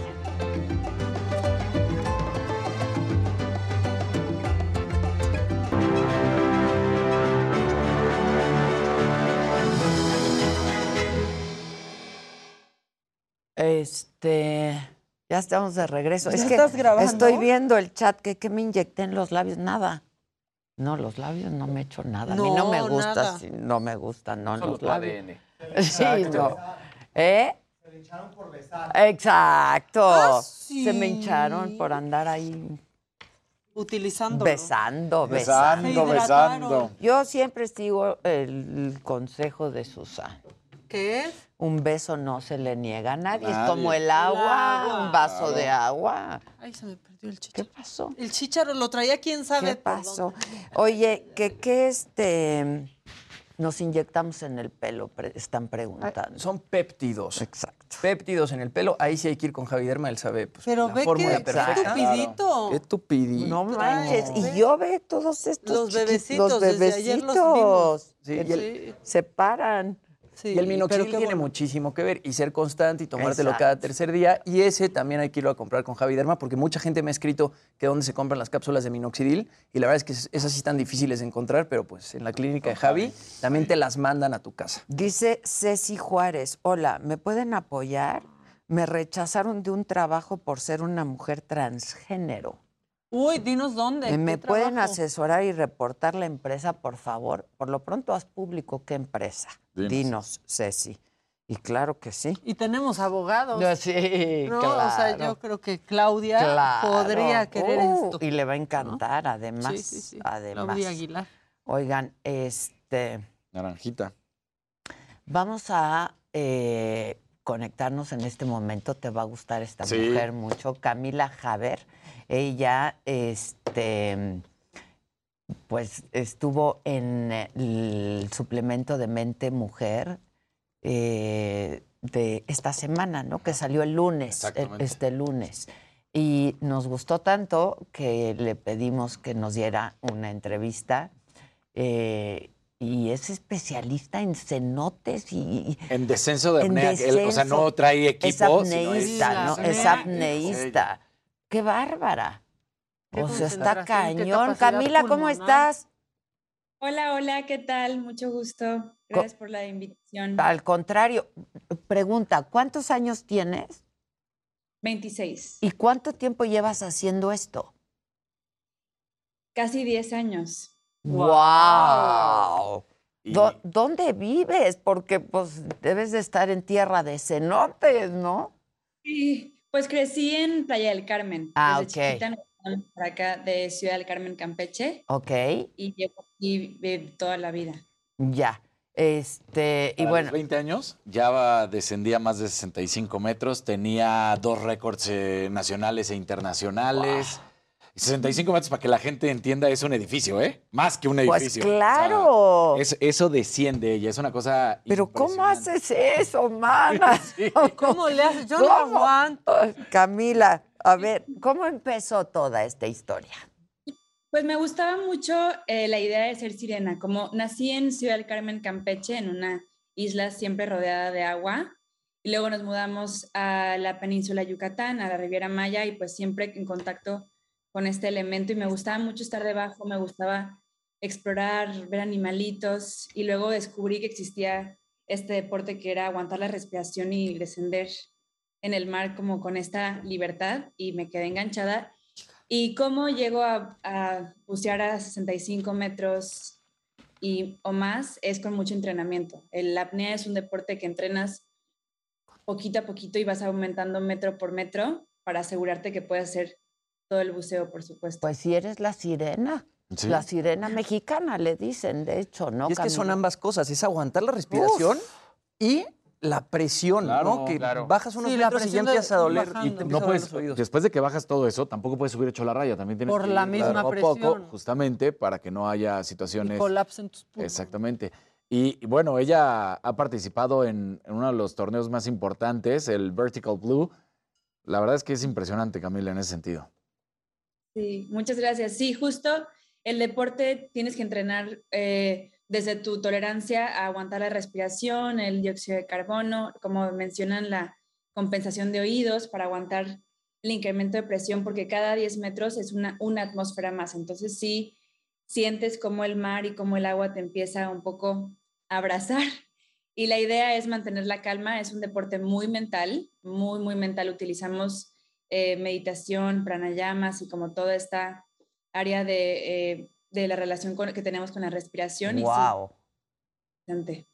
Es que estamos viendo las Sí, sí, imágenes. las imágenes son Guau. espectaculares. ¿Cuánto Ah. tiempo te lleva descender? ¿Cuántos metros dijiste? Más de 65 metros. Yo ¿Cuánto te decía, para los 20 años, o sea, hace 6, ya descendí a 65 metros.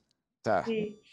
Y ya ahorita, me- bueno, eh, empecé a hacer eh, una disciplina, pero ahora me especializo en sin aletas, es decir, como un estilo de pecho de natación, entonces utilizo nada más como mi fuerza física. Hay otra disciplina que es con aletas, como con la propulsión de aletas, pero yo me enfoco en sin aletas, que es en la que me he dedicado los últimos años. ¿Y cuánto tiempo te toma bajar tantos metros? Eh, mi máxima en sin aletas es 60 metros, porque es la disciplina más demandante, entonces los números eh, se- son menos profundos, pero es mucho esfuerzo físico. Es en un buceo como de dos minutos y medio. más o menos. sí, la bajada es, es impresionante, ¿no? Híjoles. Impresionante, se te No, ahora todo. e- ella te podrá platicar, porque por supuesto que yo no, pero el silencio, Pregúntale, pregúntale. la oscuridad, lo que se vive No cuando vas descendiendo. Bueno, ahí traen la línea para que obviamente no se pierdan, porque sí, pues Sí, cuando te estás a esas desorientas en otra profundidades- línea de vida. Exactamente. Camila, pero tú nos puedes platicar cómo se vive, cómo se siente sí, el allá abajo. sentimiento, eh. Justo yo, a mí lo, de lo que me encantó del deporte es este silencio, como bien mencionas, como que yo era una persona, eh, una, una adolescente muy hiperactiva con toda esta energía y en los cenotes de la Riviera Maya encontré como esta, este silencio, esta paz y se vuelve una práctica también un poco terapéutica, ¿no? Muy meditativa. Y sí tienes que tener como esta relación con el elemento, con el agua y por eso también mi carrera me ha llevado a ser activista y, Ajá. y sí, sí, sí. defensora de este recurso tan importante. Oye, Camila, este, tú como activista también, eh, estoy pensando en este megaproyecto del sureste mexicano. ¿Qué piensas de esto? ¿Y qué has, qué has- Sí. qué has investigado de esto?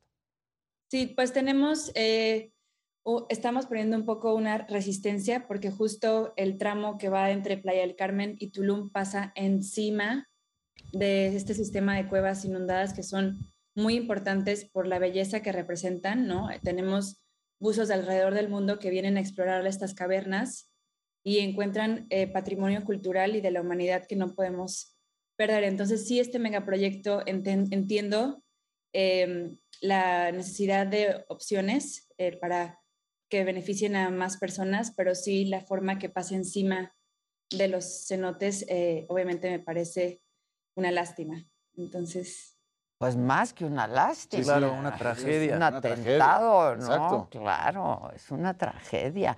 Oye, tú participaste en este corto, ¿no? De Yo soy cenote, justamente. Sí. Sí, justo es un video que hicimos como para eh, compartir esta gran amenaza que tienen los cenotes, que el video en particular habla de la filtración de aguas residuales, de aguas negras a los cenotes, porque la península de Yucatán es como una esponja. Entonces, todo lo que se genera en la superficie se filtra.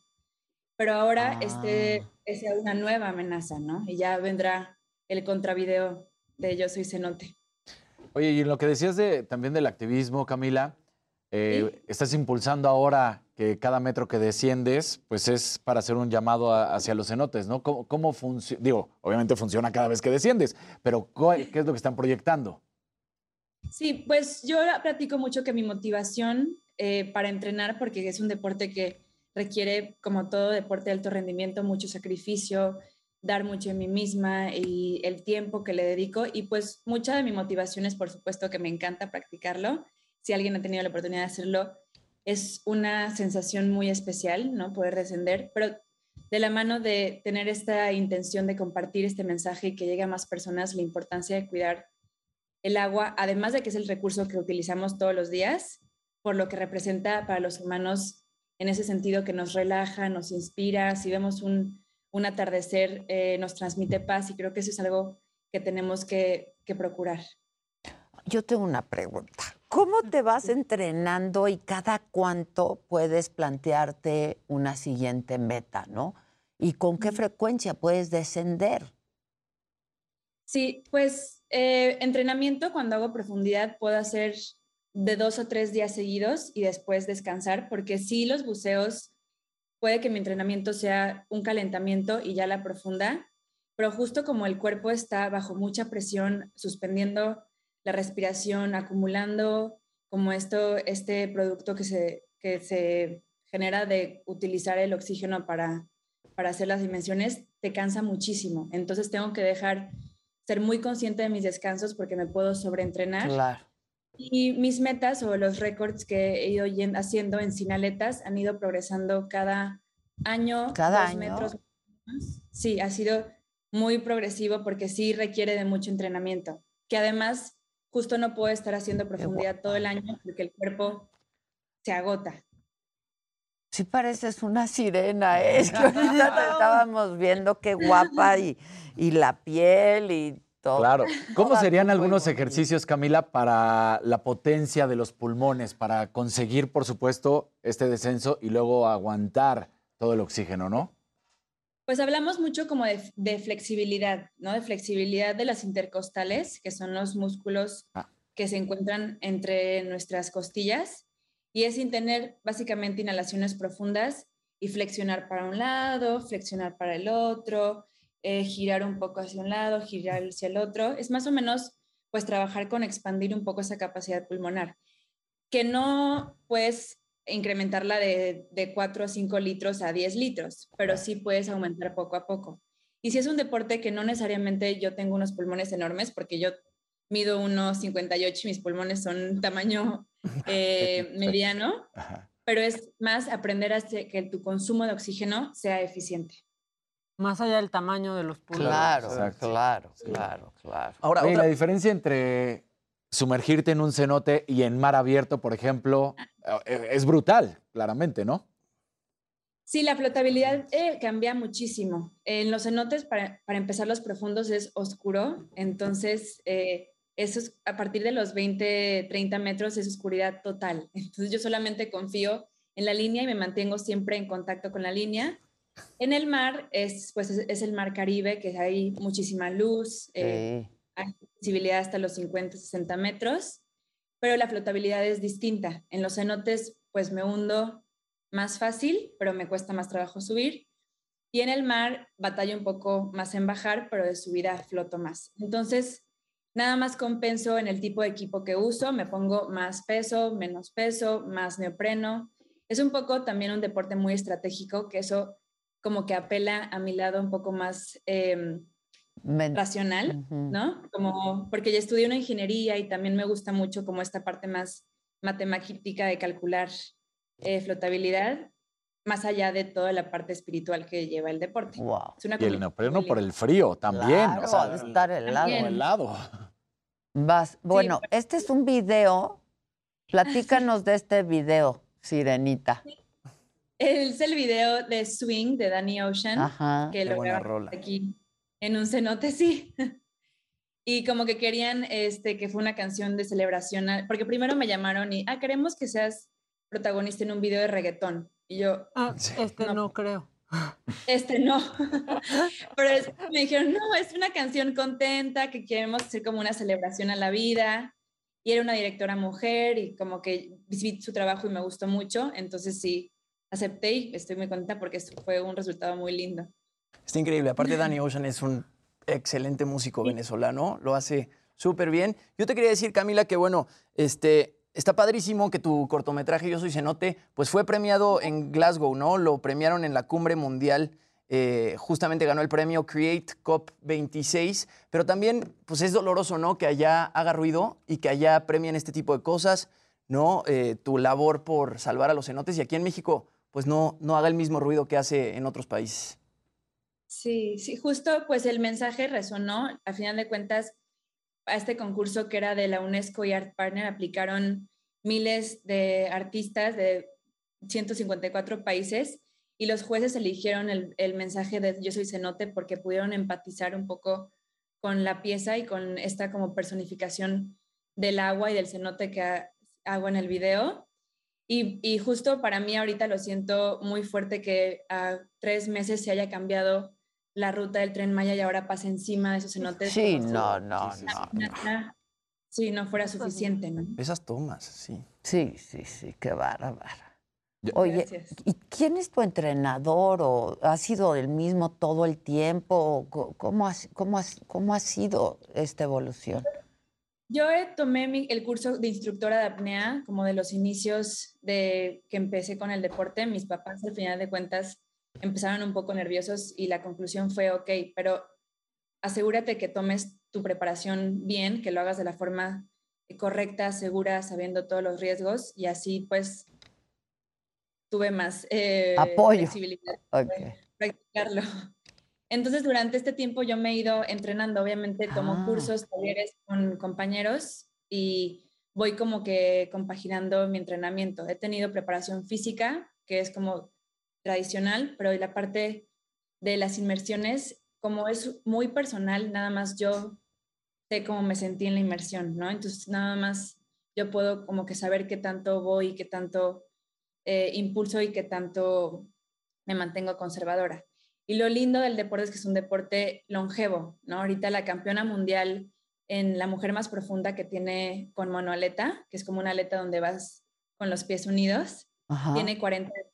Entonces, todavía me quedan, eh, por así decirlo, una década como para ir conociéndome cada vez mejor, porque es un deporte que tienes que generar sabiduría de cómo eh, te sentiste, más allá del ego y más allá de la Claro. expectativa. Pues sí, porque luego el juego, el ego puede jugar en contra y aquí jugar en contra estás hablando de la vida. vida, Sí. y el- no, la, la- la diferencia entre la vida y la muerte. Supongo que han habido muchos casos donde pues no completas, ¿no? La, inmersión y tienes que salir. Sí, el, el riesgo que hay es en la superficie, en donde, y siempre lo hacemos como con un equipo de seguridad que nos ayuda. y es un pequeño desmayo, lo que puede ocasionar si llegaste a tu límite y te sobrepasaste, que en realidad regresas enseguida, no te deja ninguna secuela, pero sí, obviamente hay que evitarlo a toda costa. Es parte del deporte, pero no es, no puedo decir que sea algo común. Es algo que tienes que evitar. Que evitar. Ay, pero ¿y, muy, y da señales? O sea, de que no algo está pasando para que salgas con tiempo. No, y te iba a Sí. decir que es muy curioso, pero justamente hace unos días platicaba con Mac aquí de una película muy famosa del final de los 80 de Jean Reno con Azul Rosana Arquette, Profundo. Azul Profundo, Ah, sí, The Big sí. Blue. Jean Reno, además, qué gran Sí, no, Jean actor. Y ahí se ve todo, justamente eso que, que haces tú, Camila. Sí, que ellos eh, en la película ven que ellos bajan como con un trineo Ajá. y llegan al profundidad y inflan un globo. Sí. que nosotros hacemos ya es como la apnea más moderna, más deportiva, en la que yo nado a la profundidad y yo nado de regreso. Entonces, como que depende enteramente de mi entrenamiento hacer esta claro. inversión. Sí. Lo que sucedió con, con Audrey, lamentablemente, eh, fue una falla técnica. Eso es lo que fue muy duro, porque ella llegó al fondo y contaba con este globo que se inflara y no ah, se infló. no sé. Uh, Durísimo. Y las imágenes eran muy fuertes porque había muchas imágenes oh, de ese no, no. momento. Oye, y tú, entonces ya no se usa el globo. No, ya como que es una disciplina un poco, por así decirlo, arcaica. Ok. Ya como que nos ya migró el deporte a ser como este esfuerzo físico en el que ya tú nadas y utilizas como este entrenamiento físico para a la profundidad y también para regresar. Que de cierta manera es mejor porque pues ya eres tú consciente, ya no necesitas de una ayuda Claro, externa y eres sabes tú, claro. Sí, porque Sí. te puedes confiar Claro. que te sientes mal y como le pasó en este caso, no funciona el, ex- el, eh, Sí. ayuda externa y... Claro, ¿no? Claro, Tienes que estar consciente de que hay que salir, ¿no? Oye, Claro. ¿y sigues entrenando? Está preguntando mucho el público que si entrenas gente ahora. Estoy ah, por ahora eh, un poco más eh, enfocada en mi entrenamiento, ¿no? Estoy eh, avanzando para mi competencia en Vertical Blue en agosto y trabajo también en producciones como este tipo y estuve trabajando en una serie de televisión, entonces la verdad no me da el tiempo de poder cuál? entrenar a personas, pero si me contactan les puedo recomendar con quién podrían. ¿En cuál? ¿En serie? qué ¿Qué serie? Estuve trabajando de doble en una serie que se llama Fundación en Apple TV. Wow. ¡Wow! Claro. Guau. Es- está basado en el, en el libro de Isaac Asimov. Ah, ese es. Claro, Ah, exactamente. ok. Entonces tú Sí. hiciste la inmersión. Stunt. El de stunt, claro. El stunt, sí, la, eh, la actriz, pues ten- me parezco a ella y como que tenemos estilo de cuerpo distinto y como que tenemos así el aire. Ajá, digamos. ajá. Habían escenas eh, en el agua que tenían, estaban una doble y les hice el trabajo. Y este año regresé también para hacer con un poco dobles más generales, que también es un lado del deporte que puedo aplicar. Claro. a- sí, sí. Sí, por supuesto. Oye, felicidades, caray. Qué mujer tan exitosa y es muy inspiradora, ¿no? Qué bárbaro, qué bárbaro. Te felicitamos mucho. Gracias, les agradezco. No, al contrario, Camila Haber, qué bárbara, apneísta. Muchas felicidades, te mandamos un beso y un abrazo. Es un gusto. Igualmente, Camila, igualmente, igualmente. Qué bárbara, ¿no? Increíble. Pero aparte que te- Uf. No, pues sí, pero como estaba haciendo una serie, y es que luego como viste el Sí, video con sí. Dani Ocean, Sí. ¿no? Claro. Pero qué padre, es que se ve claro. divina. Sí, Sí, pare- imagínate, de, de niños, todos, y es más, yo creo que hasta si ahorita vas a la alberca te gusta jugar a. ¿Cuánto tiempo aguantas abajo? del Claro, agua, no? yo Sí. sigo O haciendo nadando con por abajo del agua ¿verdad, para Carlos? llegar A ver, tómame tiempo, a ver cuánto aguanto. Y sales acá. Sí. ¿Y acá? Mira, 65 metros. O a ver qué tan hondo puedes nadar. Y es una desesperación cuando te empiezan, te Los, empiezan a doler los, oídos Sí, rapidísimo. rapidísimo. O sea, regular la presión Pero se también ve es una como cosa súper bailando en el agua. Tranquila. Qué padre, qué padre, la Totalmente verdad. en control. Sí. Sí, qué imagen. Y, y, pues yo creo que lo aplica a la vida y Es que viceversa. justo ¿no? pensaba, porque ves cómo dan entrevista. Claro, muy, muy con una tranquilidad. Sí, sí, sí, sí. Conteniendo el oxígeno. Conteniendo el Muy suave, Claro, sí, exacto. claro. No ha de gritar, no se ha de enojar, no, nada. Es más que nos dé terapia. Exacto, ya, mira, ya con eso, ya con eso. No, qué padre. ¿Qué dice la gente? Que Wow. pongamos, por favor, la liga del cortometraje. Este, felicidades a Camila. Eh, De que en México hay gente súper preparada, la hay. Orgullo mexicano, bravo Camila, dice Rocío Landeta. Ya subimos la liga, ¿eh? Ya la subimos, ahí está. Que ya quieren ver a Fangoria, pues, ¿qué creen? Que Qué ya suerte, porque Uh, que ya llegaron, ya llegaron. Hacemos una pausa y volvemos con Fangoria.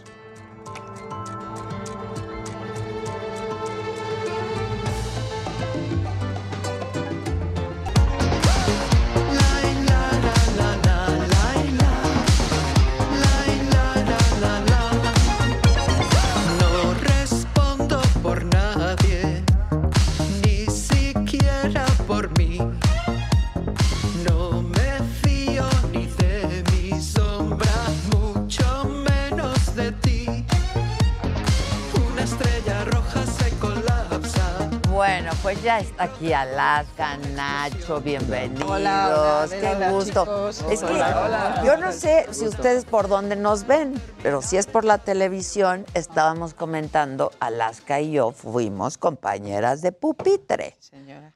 Era Mónica. Moni- sí, Mónica, Mónica Gortari. Es que tenía, no, no, eh, Ana María de Mortari era Ana- ah, mi ok, era Mónica. Alberdi. Exactamente. Mónica Ana María de Alberdi. Gortari, que era muy aplicada también. Estamos la hablando de las más aplicadas de club.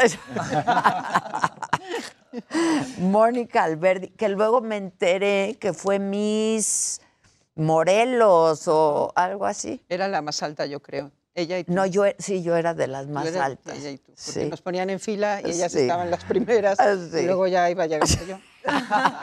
que, que medía lo Y mismo miren en qué se ha convertido mi compañera de pupitre. Qué alegría. Y qué padre recordar ahorita esos tiempos. Ya han pasado muchos años. Unos pocos. Unos pocos, unos pocos. Pero te fuiste chiquita, Me fui con 10 años. con a 10 España. años. sí. La típica historia de hija de republicano Ajá. que decide volver a España y ya, y ya después conocí a Nacho y ya hicimos los grupos y ya está. Y ya está, qué bárbaro. Felicidades a los dos. Qué Gracias. padre, Qué padre. ¿Y qué? Cuéntenme. Que, que, pues que, que estaban viendo allí el, el nuevo vídeo que traemos A con, ver. con la canción Mi burbuja vital. Ay, tan buen tema. Tan buen tema. Lo que es claro. No, pero ahorita y siempre. Sí. Y que habla un poco del metaverso, ¿no? Sí. Bueno, Tiene que ver. Sí, Sí, yo lo hice más como el metaverso, Tú lo pero ella metaverso, sí. lo lleva al terreno personal de cualquier persona, no ya videojuego. Sí. Claro, ok. Pero yo pensaba más en el videojuego, los avatares que te puedes crear, Ajá. otro personaje, otra personalidad en un mundo que tú creas.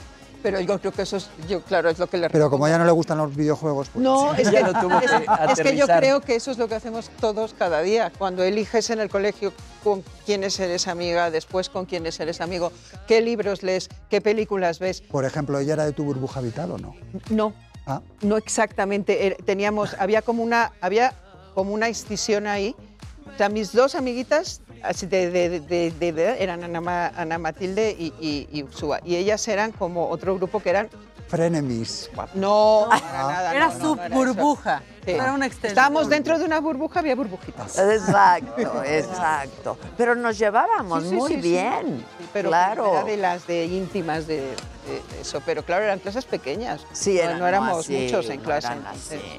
Sí, era bien padre. Y nuestras estrellitas y el good work, los sellitos de good Ah, work. ¿no? ¿O que nos ponían nada o no me acuerdo? No, eran o, o cochinitos y tu trabajo estuvo me sucio. Ay, qué fuerte. Cochinito. Pues mira que no me acuerdo, no debí tener ninguno. porque Ah, no me acuerdo. exacto. No, no me acuerdo, no me acuerdo. de Y eso. luego si hiciste un buen trabajo, un good work. Ah, pues mira. Sí, sí, sí, sí. Recuperaremos fotos. Exacto, Para por favor, e intercambiemos. Sí, sí. E intercambiemos. Ok. Va a estar muy divertido.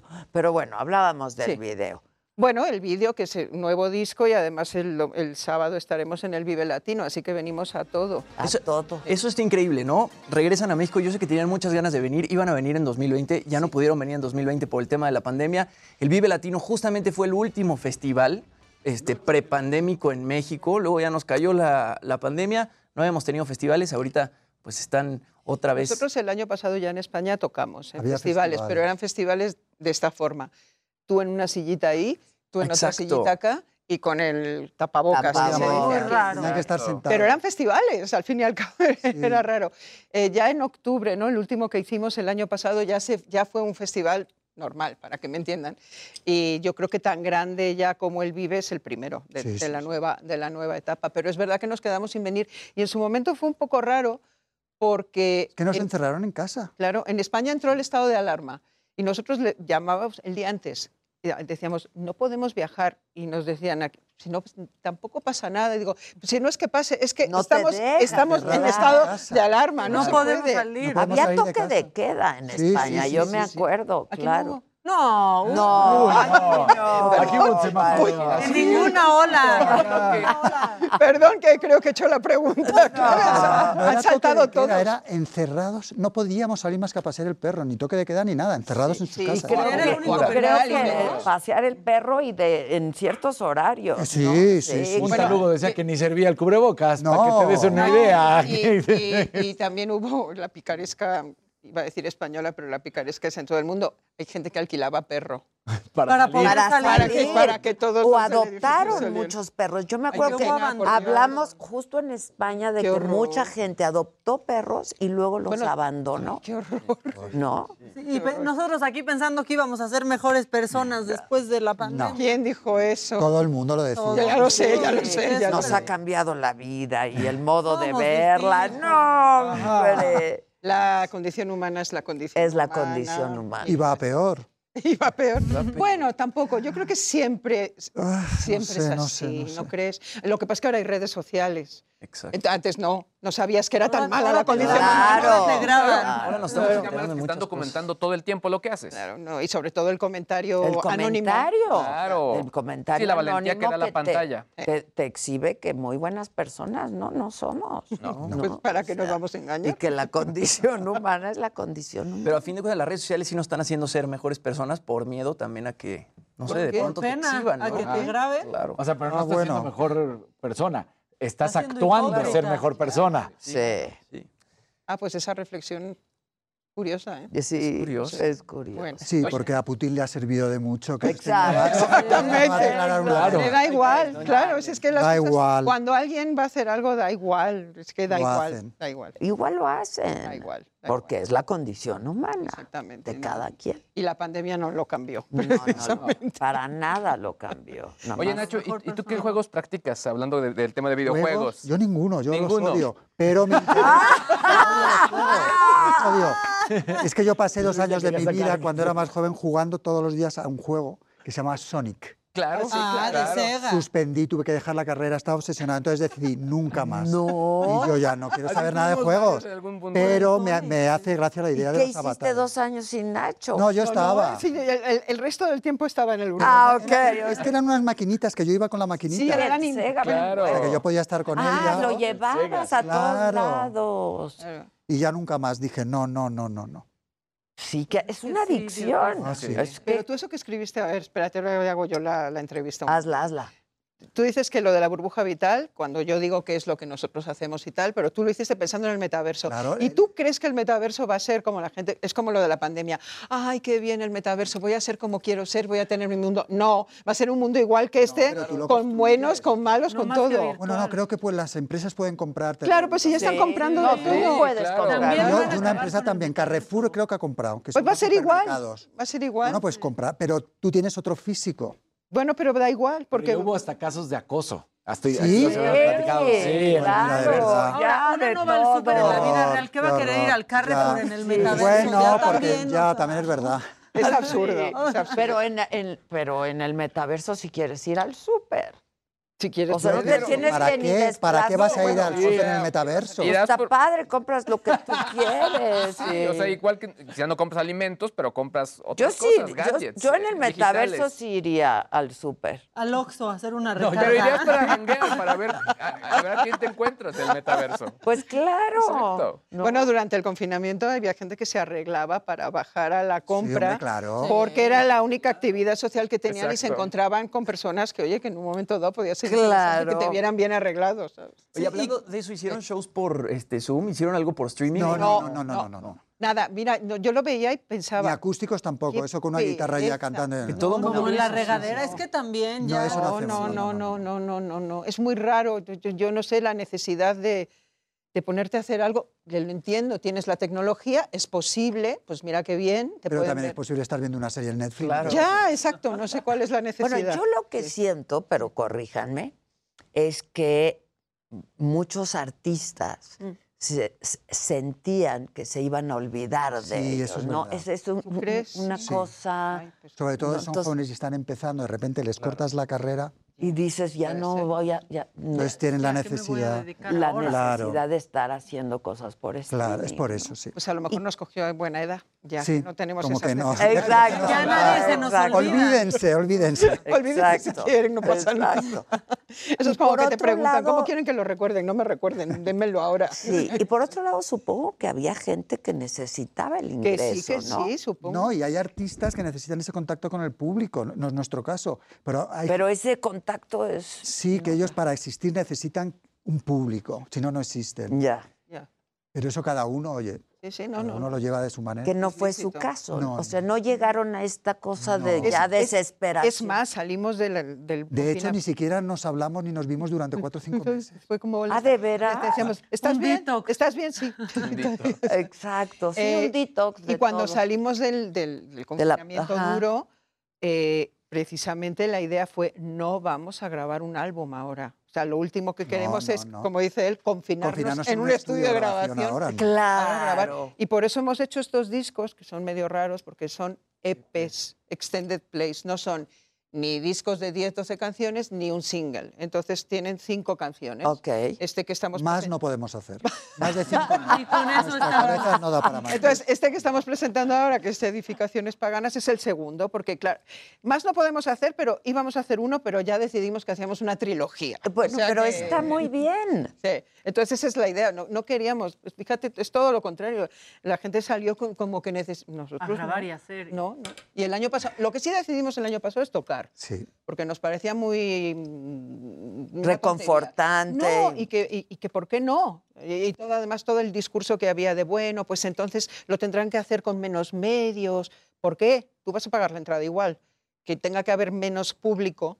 eh, No quiere decir que le tengas que ofrecer un, un show la mitad de la mitad. Claro. Claro. Si tú quieres salir tú solo, sales, pero porque sea una necesidad artística, pero no. Entonces hicimos el show a, a todo da, da igual, y, y- y- y pensamos que era como había que hacerlo. Ah, pues ustedes. este año pues bien. seguimos, seguimos. Claro, porque los que, me- los que van se merecen el show. No sé, o lo haces es. o no lo haces, pero eso de que lo tienes que hacer a medias, porque como la- el aforo es limitado, pues, pues no, no lo entendimos y no lo hicimos. Ya está. Pues qué bueno. ¿Y a qué edad ya, perdón, dijiste, yo quiero cantar? Porque yo la dejé de ver a los 10, ¿no? Pues a los 13 quería Yo la hacer- conocí a los 13. A los A 13. los 13. La primera vez que la vi en mi vida tenía 13. Bueno, ya 14. Pero ya estaba cambiadita, ¿eh? No me digas. No es la niña que tú has descrito. No, no, a los no. 13 se nos deschongó. Llevaba yo una camiseta de Kiss y por eso Sí, me Las paraste. gafas. ¿A sí. poco? ¿Y no llevabas un imperdible, no, pegado en la sí, oreja, creo que sí. atravesando la oreja? el punk, sí. Sí. Un imperdible es un segurito. Sí, un Sí, ¿cómo se llama aquí? Un. Seguro, seguro. seguro. Sí, Y ahí, pero yo no era cantar, yo era la guitarrista del grupo. sí. Y ya luego perdimos al cantante por el camino y me tocó a mí cantar y así, así, así fue. Pero entonces fue a los 13 años. Sí, a los sí, 14 teníamos el grupo. El Pero tú grupo. por ahí con tu playera de Kiss Sí, y sí, tu yo.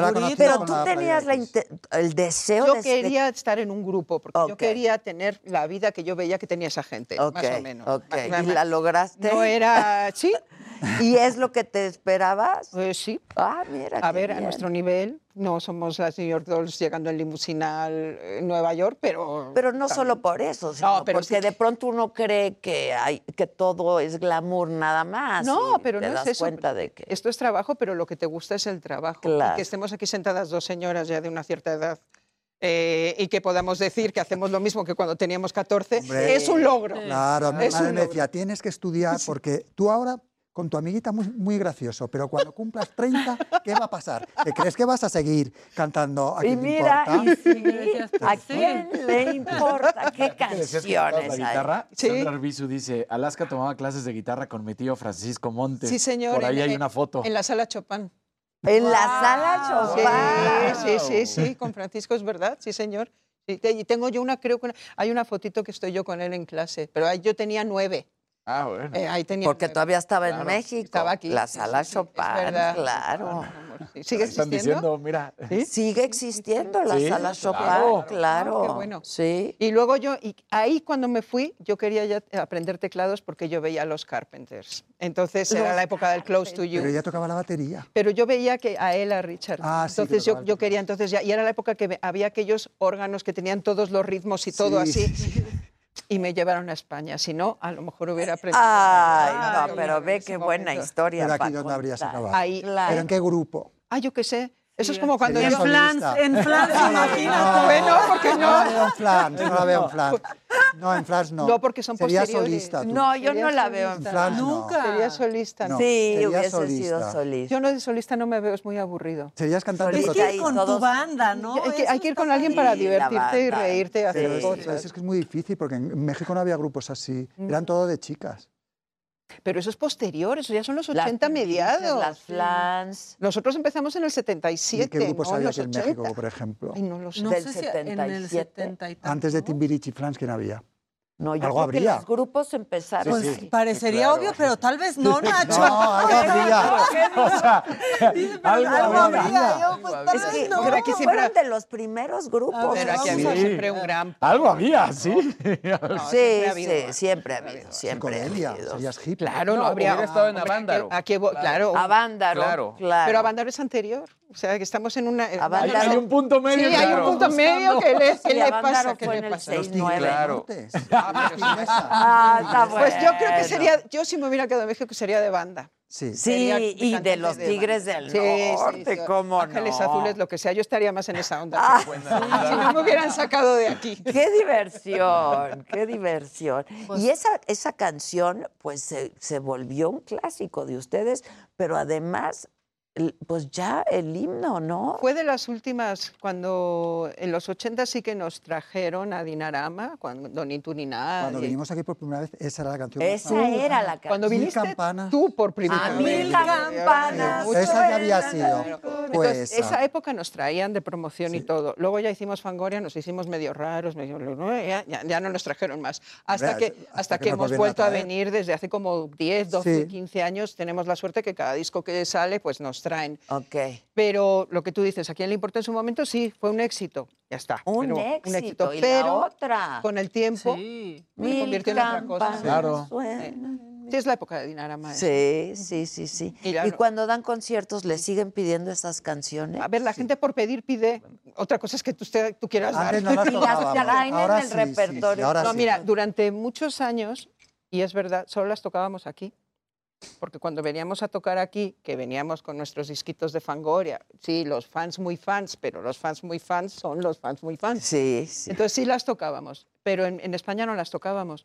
Y creo que hicimos bien porque conseguimos tener nuestros propios éxitos de Claro, Fangoria. claro. Y hubo un momento en que ya podían sonar a la vez y volvimos a recuperarlas y ahora ya suenan todas a la vez, todas mezcladas. Sí. Se Ahora sí. siguen escuchando esas Sí, se canciones. siguen escuchando. Muchísimo. Pues eso es raro porque el pop no está construido para para Para pasar- durar. para durar. Durar. Claro. El pop no tiene no tiene Es más efímero. No, es no, más Exacto, efímero. no tiene voluntad. Pero se ha visto que no. No, no, obviamente. visto que no, no. y, y- y El nosotros nos gustan las, buen can- pop. las canciones de los 50, las canciones de los 60. sí, es sí. obvio Pero, pero que es que además dura, también estas- pero- estos temas de- en ese momento están mucho más dentro del rock en tu idioma. O sea, cuando hacen compendios, como que entraron dentro de ese campo Ya, es que aquí semántico. hubo ese movimiento en ese momento. O sea, ¿ustedes cuánto llevan juntos? 45. Wow. Es la, ¿Qué relación más Pues, larga? Ya, ya. Pero bueno, los Rolling Stones también llevan Ya mucho. serían bodas de... Sí, sí, ya, plata, ¿no? De plata. Ya las de plata son 25. Ah, ya las no, Vamos ya. camino de la de oro. Oh, Pero no celebramos nada. Oye, ¿tienes hijos? ¿Tú No. ¿Nunca tuviste? No, ni quiero. Me gustan los de los demás. Me gustan mucho los niños. O sea, ¿te gustan pero de Podría tener un kindergarten Ok, todo el día. pero que se los lleven se a su casa. a la casa. Porque además, tener un niño es educarlo, creer que quieres educar un hijo, creer que quieres ver cómo esa persona crece. Claro. Yo no quiero verlos que crezcan, yo quiero verlos a, Chiquitos. así, O sea, tú eres la tía perfecta. Dénmelo, lo cuido Soy y la, ya. la tía consentidora. Pero además no solo verlos, o sea, los hijos son un trabajo para toda la vida. No, y, y que oye que con sus que problemas, vocación. con sus... Sí, claro. Que no, que no. Y- Que no, que no. Que no, que no. Y, y animales soy alérgica, o sea que Ah. he llegado a tener siete. Cuando me empezó la alergia, te- bueno, tuve que adoptar hasta ¿Qué? gata que... ¿Gatos? Es que Gatos los- y perros, las dos cosas. A las dos. Y a los dos eres alérgico. Mm. Al pelo, entonces. O a la saliva, no se sabe si es una enzima. Ah, puede ser una enzima. sí. Pero bueno, Tan buenos compañeros que me da son. una rabia. Antes he Hay visto por ahí al hipoalergénicos, perrito. hay perros ya hipoalergénicos. Sí, pero si lo tienes aislado en una burbuja vital. Porque si el pobre perro se va a pasear con sus amiguitos, otros perros, Claro, ya te no. trae. Aíslalo, el Claro, chiste es que no, te no, acompañe. No, pobre perro, no, Aíslalo. no, no puede tener vida aparte de estar contigo y eso no es justo. Eh, Claro, tienes razón. Bueno, el cholo escuincle se supone que no me daría alergia. Exacto. También. Claro. ¿Pero qué hago? ¿No, ¿Que no lo dejo que vea na- a ningún otro perro del mundo nunca? ¿A ti? ¿Ni se relacione? A contigo, ti, contigo le basta. Te digo que Sí, contigo conmigo tiene de sobra. Pero bueno, son cosas que pasan. No, sí. Y además, digo, yo creo que no toda la gente está hecha, ni todas las mujeres están hechas para ser madres. ¿eh? No, eh, es que, a ver, dar por hecho que una persona por ser mujer Ya tiene que ser tiene- madre es como dar por hecho que una persona por ser hombre tiene que ser padre. Y ¿Tú aquí- eres padre? Oye, No, Ay, bueno, no. él es peor. Lo has dicho, los problemas. Yo tengo mis problemas. ¿Por qué voy a cargar con el problema de otro? Sí, sí, sí, que además de pronto no, eh, no, no, no. hay mucha impotencia porque no puedes ayudar. Ay, No puedes no, no, y no. debes, cada uno Ni tiene su camino. claro. Tenemos el grupo y eso ya, Ya es demasiado. Exacto, ese es el hijo de Sí, ustedes, sí. el grupo. Sí, y no nos da muchos problemas. No. Exacto, Alguno, lo disfrutan, qué bonito, qué bonitos hijos. Oigan, entonces, esto de EP me gustó. ¿No? Extended play. Play. Que es normalmente este formato en- con el que se presentan los artistas nuevos. Siempre sacan como un EP con cinco canciones, con seis canciones, sí? ¿no? Una probadita. Ah, Claro, bueno. pero eso es porque ellos lo sacan y si la casa de discos ve que Claro. vende, Entonces te hacen- entonces ya ya, sacan grabas el otro y si todo. no dicen no, Pero no. no sacan más, yo no sé, los jóvenes no sacan más, Más como una canción. Sí, los Sí, ahorita está súper de moda una Luego les da canción. una a la o, semana o si no es una canción, estar haciendo colaboraciones Sí, con otro claro. para que... Pero lo de la canción, fíjense, no es de ahora. El single ha existido siempre. Claro, claro. En el rock and roll eran singles. En el- la disco music eran singles. En el punk eran singles. No había álbum. son Eso es lo singles. Sí, el formato, el, el, long- el, bueno, Siempre, el long play, el pequeñito. Lo otro Claro. es Pink Floyd. Exacto. Entonces nosotros somos singles. Exacto, Sí. exacto. Pero iban a ser tres EPs. Ahorita han Sí. sacado Eh, dos. antes, Vamos de, a hacer otro. antes de Navidad, sí, no, más o menos. Sí, tampoco ya hacemos planes a más No tanto sabemos qué puede pasar. largo plazo. Bueno. Uno Eh, nunca sabe si la variante nueva, O, ¿no? o Así. si nos cae un misil. No sabemos. No sabemos. Esas las dos no, posibilidades. Bueno, Ya. pero es lo que hay.